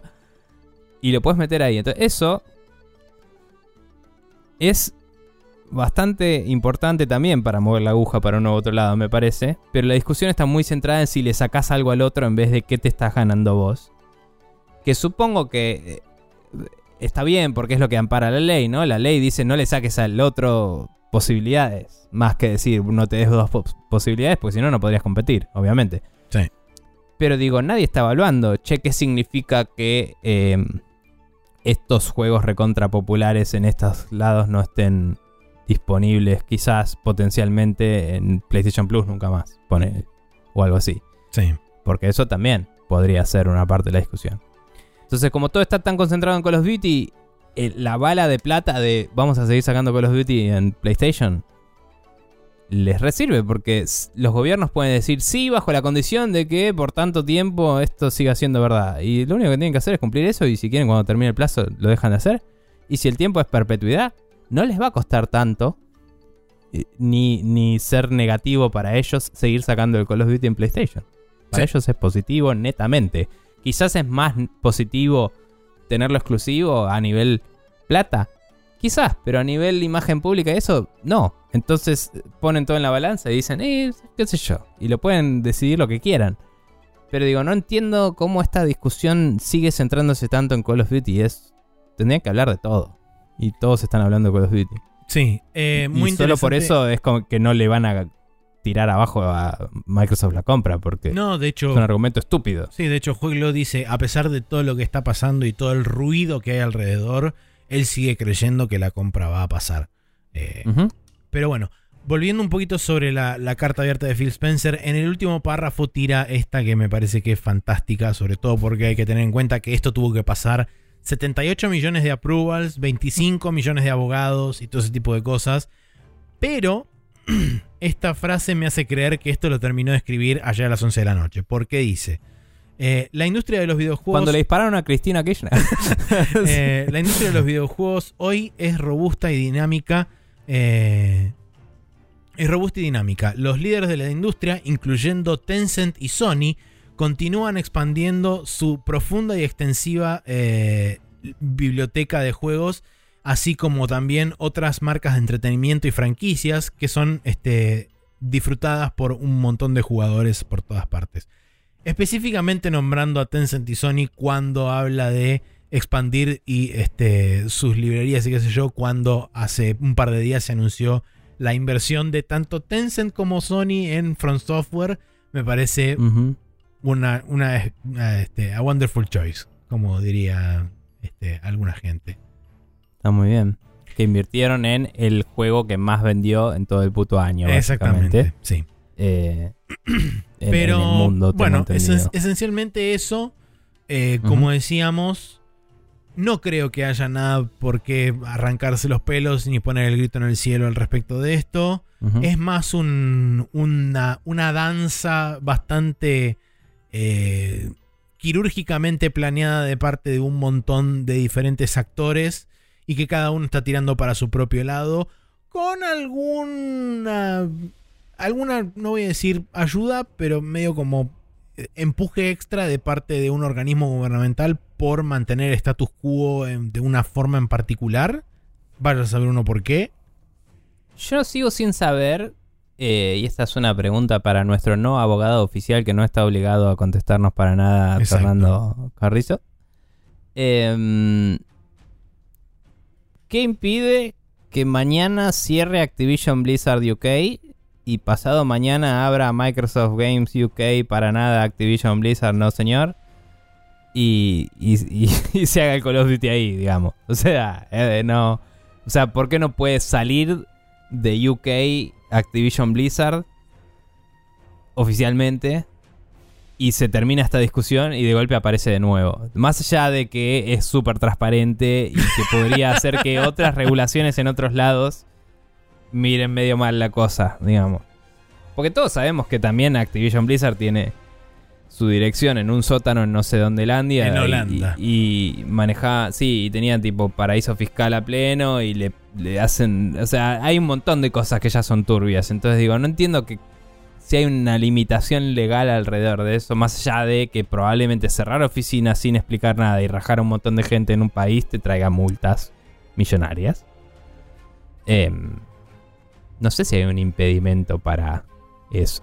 bueno No le- digo que sea necesario, porque yo sigo creyendo que esto no va a frenar la cosa. No. Eh, Pero le- no entiendo cómo tiene poder un país sobre esto. Eh, Es un país de una región importante. Igualmente, eso no haría que se impida por oficialmente completo. ya no es un país de una región importante y ah, oficialmente se fueron de Europa y sigo opinando de nuevo. Un país, eh, ¿cómo tiene poder sobre una cosa que está en más de un país? Sigo sin entenderlo. Eso es lo que digo. Igual, eh, o, sea, eh, medio como que Joel también lo explica en un momento porque le hacen una pregunta similar. Esencialmente lo que sucede es que van a intentar, o sea, muy probablemente si, si bajo toda circunstancia el, el Reino Unido le dice no, no, no, y no, no se puede funcionar, basta, me cago en todo, caca. Eh, esencialmente lo que pasaría que es que Microsoft y eh, Activision entrarían en modo de ver cuál es el umbral en mínimo eh, que ellos tienen que cumplir para que el organismo este les apruebe y en base a eso chequear con el resto de los organismos de control de otros países, principalmente de las regiones importantes, porque esto también lo aclara Joeglo, que dice que normalmente estos, estos tipos de organismos de este, regiones más secundarias del planeta suelen alinearse con los requisitos que, este, que piden las regiones principales, porque tienen más que perder que si se ponen este, estrictamente en contra, Microsoft va y les dice, bueno, listo, no vendemos más eh, juegos de. Activision y Call of Duty en, en tu país. Arreglate con el resultado, nos vimos. Em, Claro. entonces lo que buscaría Microsoft sería intentar un, buscar un mínimo común denominador entre todas las regiones e implementar eso de, digamos, de base. Existe la posibilidad de que, dado que el Reino Unido hoy en día, justamente como decimos, ya no es parte de la Unión Europea, puede decir, bueno, está bien, dejamos de hacer negocios como Activision Blizzard dentro del Reino Unido, no tenés más Call of Duty, te geobloqueamos el IP para que no puedas descargar las cosas y qué sé yo, y seguimos operando en las regiones donde nos importa. Claro, a, a lo que yo iba, y esta es una pregunta 100% hipotética y no necesariamente sirva de mucho. Digo, ¿qué impide que después de dejar de operar ahí, empiece a operar otra rama de Microsoft que tiene los juegos de Activision de casualidad? ¿Me entendés? O sea, no entiendo cómo puede un país frenar algo así. Ah, sí, Que eso no sea- No lo tengo, tengo idea. asumiendo que el país original de donde sale la empresa original, eh, o si son de dos países las dos empresas, ahí te puedo ver que esos dos países tengan la potestad de elegir, ¿me entendés? Pero cualquier tercer país en el medio no entiendo qué jurisdicción tiene real. Porque vos me decís, no podés, y yo te digo, para que salga un toque, ¿eh? Y después vuelvo con un bigote de Cosme Fulanito y no me puedes decir nada. o sea, la operación se ejecutó afuera de tu país. No tenías jurisdicción. Entonces digo, hipotéticamente, eh, según entiendo, eh, es 100% sistema de honor, ¿no? De tipo, bueno, voy a regirme bajo tus reglas, pero creo que vivimos en un mundo suficientemente cyberpunk, a pesar de que no sea la, la visión cool que teníamos de cyberpunk cuando éramos chicos, como para decir de verdad, tipo, che, este país no tiene nada de poder ante esta empresa eh, que es eh, trillonaria. O sea, Sí. no, no tiene sentido el nivel de poder que tiene Microsoft sobre la situación. Esto es todo teatro, ¿me entendés? Sí, por eso esta, eh, dejamos esa no pregunta para nuestro no abogado profesional eh, eh, que para nada tiene obligación de contestar. Sí es abogado profesional, pero no es nuestro abogado. Eso, no es nuestro abogado Sí. profesional. Eso quise decir y lo dije como el orto. no importa, yo aclaro por las dudas. Pero bueno, eh, nada. Bien. Así que nada, eh, ¿cómo hace la gente si quiere opinar sobre qué tan cyberpunk es el mundo o cuánto poder tiene alguien sobre otra cosa, etcétera? Eh, si quieren, pueden mandarnos un correo electrónico a sprechonews.gmail.com. Si no, pueden pasar por Instagram y nos dejan un comentario en instagram.com barra News. Si no, arroba News en Twitter. Nos pueden dejar también ahí un comentario sobre la ciberpancosidad del mundo o la carencia del mismo. Eh, Si no, si quieren mandarnos una pregunta específicamente para nosotros la contestemos en, el, eh, en la SideQuest, sprechonews.com barra preguntas es el lugar. Sí. Y para la semana que viene entonces vamos a haber tenido dos eventos de juego ya. El 8 y el 9 habíamos dicho. Ya Idealmente olvidé. sí. Ya me olvidé todo. lo que dije antes. Pero dame un segundito. Esto era el 8 y el 9. Estaba el de Ryuga Gotoku. Y el de Disney y Marvel. Ah, y el 7 estaba el de Nipponichi Software. Sí. El mismo sábado 10 está el Ubisoft Forward. Que había- habría que ver a qué hora es. A ver si llegamos a verlo o no. O, o a leer las noticias al respecto al menos. Veremos Pero en el momento en que se sucedan los acontecimientos. Sí, señor. Eh, así que nada, así arranca el siguiente ciclo de noticias. Pero nosotros por ahora nos vamos a las, al Special Move para cerrar el programa y despedirnos hasta la próxima.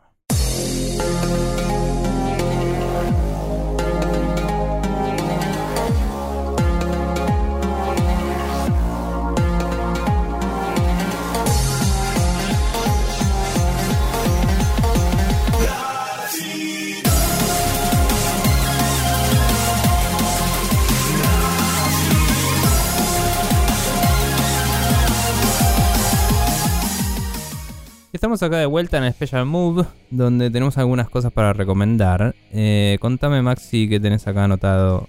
Bueno, eh, tengo dos cosas. Por un lado, el podcast de Game Maker's Notebook, que eh, está auspiciado y esponsoreado por la IAS, que es la Art of Interactive Sciences.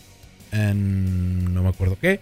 Pero esencialmente es un podcast que se dedica a entrevistar game developers, compositores y demás gente interiorizada de la industria. Y hablan un poco medio como por la carrera del chabón y le hacen preguntas y demás. En este último programa, el que voy a recomendar, hablan con Rafael Colantonio, que es el ex fundador de Arkane Studios, que actualmente está trabajando en eh, Wildfire Games, creo que se llama el estudio. Eh, no, Wildfire son los que hicieron el. El. Ah, no me sale ahora. Este de los conejos que se cagan a patadas. Ah, sí. El lugar UHD y después el Overgrowth. Eso, el Overgrowth. Eh, y también hicieron el Receiver, el Receiver 2. Wolfeye. Y el. No sé qué Light Shooter, whatever. Bueno, sí, Wolf ok. Eye es el estudio del chabón. Por eso me lo confundí porque es casi igual. Sí, sí, sí. Eh, que eh, son los que hicieron el eh, Weird West, que fue muy bien recibido Exactamente. por el público. No sé si tuvo gran éxito, pero salió creo que en Game Pass. No me acuerdo. Eh, puede ser. Y todavía no lo jugué, pero lo tengo en vista porque tiene mucha pinta. Pero bueno, eh, una, una entrevista con justamente Rafael Colantonio, hablando de todo un poco de su carrera, de cómo se metió en videojuegos y qué sé yo. Es bastante interesante. Y de acá es de donde salió, si ustedes seguramente revisaron las noticias en algún momento de la semana, de acá es de donde salió la información de que básicamente Bethesda forzó a Arkane a utilizar el nombre de Prey en el juego de Prey de la estación espacial y qué sé yo. eh, por un tema de que querían usar esa IP y basi- esencialmente medio como que los obligaron a moldear un poco el juego alrededor de eso, pero que el juego en realidad no tenía absolutamente nada que ver y ellos ya tenían internamente un nombre de juego que tuvieron que básicamente descartar. Que medio que siempre es loco cuando hay una admisión directa de un developer sobre eso porque viene con la historia acompañada. Pero es un poco la no noticia, porque es como, era obvio. O sea, no, Sí, no vas a hacer ese juego y ponerle Prey cuando no hay ningún indio en, la- en el juego. O sea, el juego original era sobre un chabón de los pueblos originarios yankees que eh, estaba ahí, tenía que pelear y tenía un arco y flasheaba contra los aliens. Nada que ver. tal cual. Tipo, pero bueno. Eh, y bueno, justamente también comenta que una de las razones por las cuales él se terminó yendo fue justamente específicamente por ese evento, porque básicamente sintió que le... A ningún artista... hincharon le- las pelotas. Sí, le, le hincharon Sí. las pelotas, esencialmente. Pero bueno, eso por un lado. Por otro lado, tengo un video de Polygon que habla sobre específicamente cómo introducirse al mundo de los videojuegos de pelea y no sufrir en el proceso. Eh, esto, es pa- esto es un video que está bastante bueno porque está inclusive dividido en, creo que son 10 pasos diferentes, donde te Mm. va llevando a través de el camino que hizo el chabón que edita. Patrick, no sé cuánto. Eh, sí, Patrick. Que era que es amigo de Brian de Gil- Gilbert. Sí. Eh. Y él cuenta medio cuál fue su proceso, cómo él llegó por primera vez a los juegos de pelea y qué sé yo. Eh, y está bueno porque te pone, digamos, una, una, una perspectiva bastante realista de a qué te, a qué te enfrentás o eh, cuál, cuál tiene que ser tu, tu mindset a la hora de decir, bueno, ok, quiero probar esto y tenés que hacer determinadas cosas. Inclusive también te da recomendaciones con respecto al tema de la clásica pregunta, la pregunta siempre presente dentro de la gente que dice, me gustaría probar un juego de pelea. La automática segunda pregunta es, ¿me tengo que comprar un Fire Stick? La realidad es que hoy en día no, no te hace falta en absoluto comprarte un Fire Stick. Entonces habla también un poco de todo eso, del tema de comprar y gastar plata. Sí, diría que un DualShock 4. Pero, Bueno, sí, por supuesto. sí. Em, pero bueno, está muy bueno. Es un video de alrededor de unos 20 minutos, una cosa así, eh, donde habla de cada una de las, de las distintas fases eh, y, y todo eso. Así que me pareció interesante destacarlo para todos aquellos que quizás se empezaron a meter viendo la Evo y qué sé yo, y sobre todo con esta última Evo, quedaron como muy hypeados y dijeron: No, boludo, juega juego de pelea. Y es como, bueno, ok. ¿Genuinamente querés meterte en el mundo de los juegos de pelea? este video te puede servir de introducción y decirte, ok, bueno, tenés que tener en cuenta todas estas cosas. Y si aún así, después de tener en cuenta todas estas cosas, te sigue interesando todo esto, dale para adelante. Mm. Bien, yo lo tengo algoritmeado hace un tiempo y todavía no lo vi, pero, pero sí. Eh, y hablando de eso, tenía un video algoritmeado hace un tiempo y sí lo vi, que es el Making of Street Fighter 2 del canal este que se llama Splash Wave, Super Splash Wave. Em, que básicamente es un documentalcito de 21 minutos y pico. Em, perdón, el canal se llama Strafe Fox, pero es como que el logo dice Splash Super, Wave, super. así que no tengo idea qué onda con todo eso. Pero si van a youtube.com barra eh, Fox, eh, está ahí. Em, pero bueno, Splash Wave eh, hace a veces reviews, retro reviews, a veces hace algunos análisis más in-depth y a veces hace estos mini documentales de cómo se hizo un juego que duran entre 20 y 25 minutos. Eh, hace mucho había recomendado uno de Star Fox, me acuerdo. Em, y hay uno que en- evidentemente vi, pero no me acuerdo una chota, que es de el Castlevania Symphony of the Night. Este del Street Fighter 2 está muy bueno porque te cuenta un poco el, el- cómo empezó el éxito de los juegos de pelea y en qué panorama estaba la, la situación entera, o sea, qué juegos había en el momento y cómo estaba la cosa que cuando salió el Street Fighter 2 fuera, fue un fenómeno como lo fue. De hecho, en Japón ni siquiera había tenido tanto éxito, la gente no se daba cuenta del valor del modo de dos jugadores y jugaba uno solo a la vez. Entonces no estaba recuperando tantas monedas. Y en Estados Unidos le hizo un boom al toque y eso le salvó el- la producción y empezaron a exportar a lo loco. Y después fue como que volvió a Japón así triunfalmente, ¿no? Em, pero bueno, contaba eso, contaba que muchos juegos tenían el modo de arcade, de, de, em, el modo de beat 'em up, digamos, y capaz tenían un modo uno contra uno, em, pero era, no era el foco nunca. El foco era hacer un beat 'em up. Y fue el Street Fighter 2 el que estableció el paradigma que hoy conocemos como juegos de pelea, digamos. Y, Sí.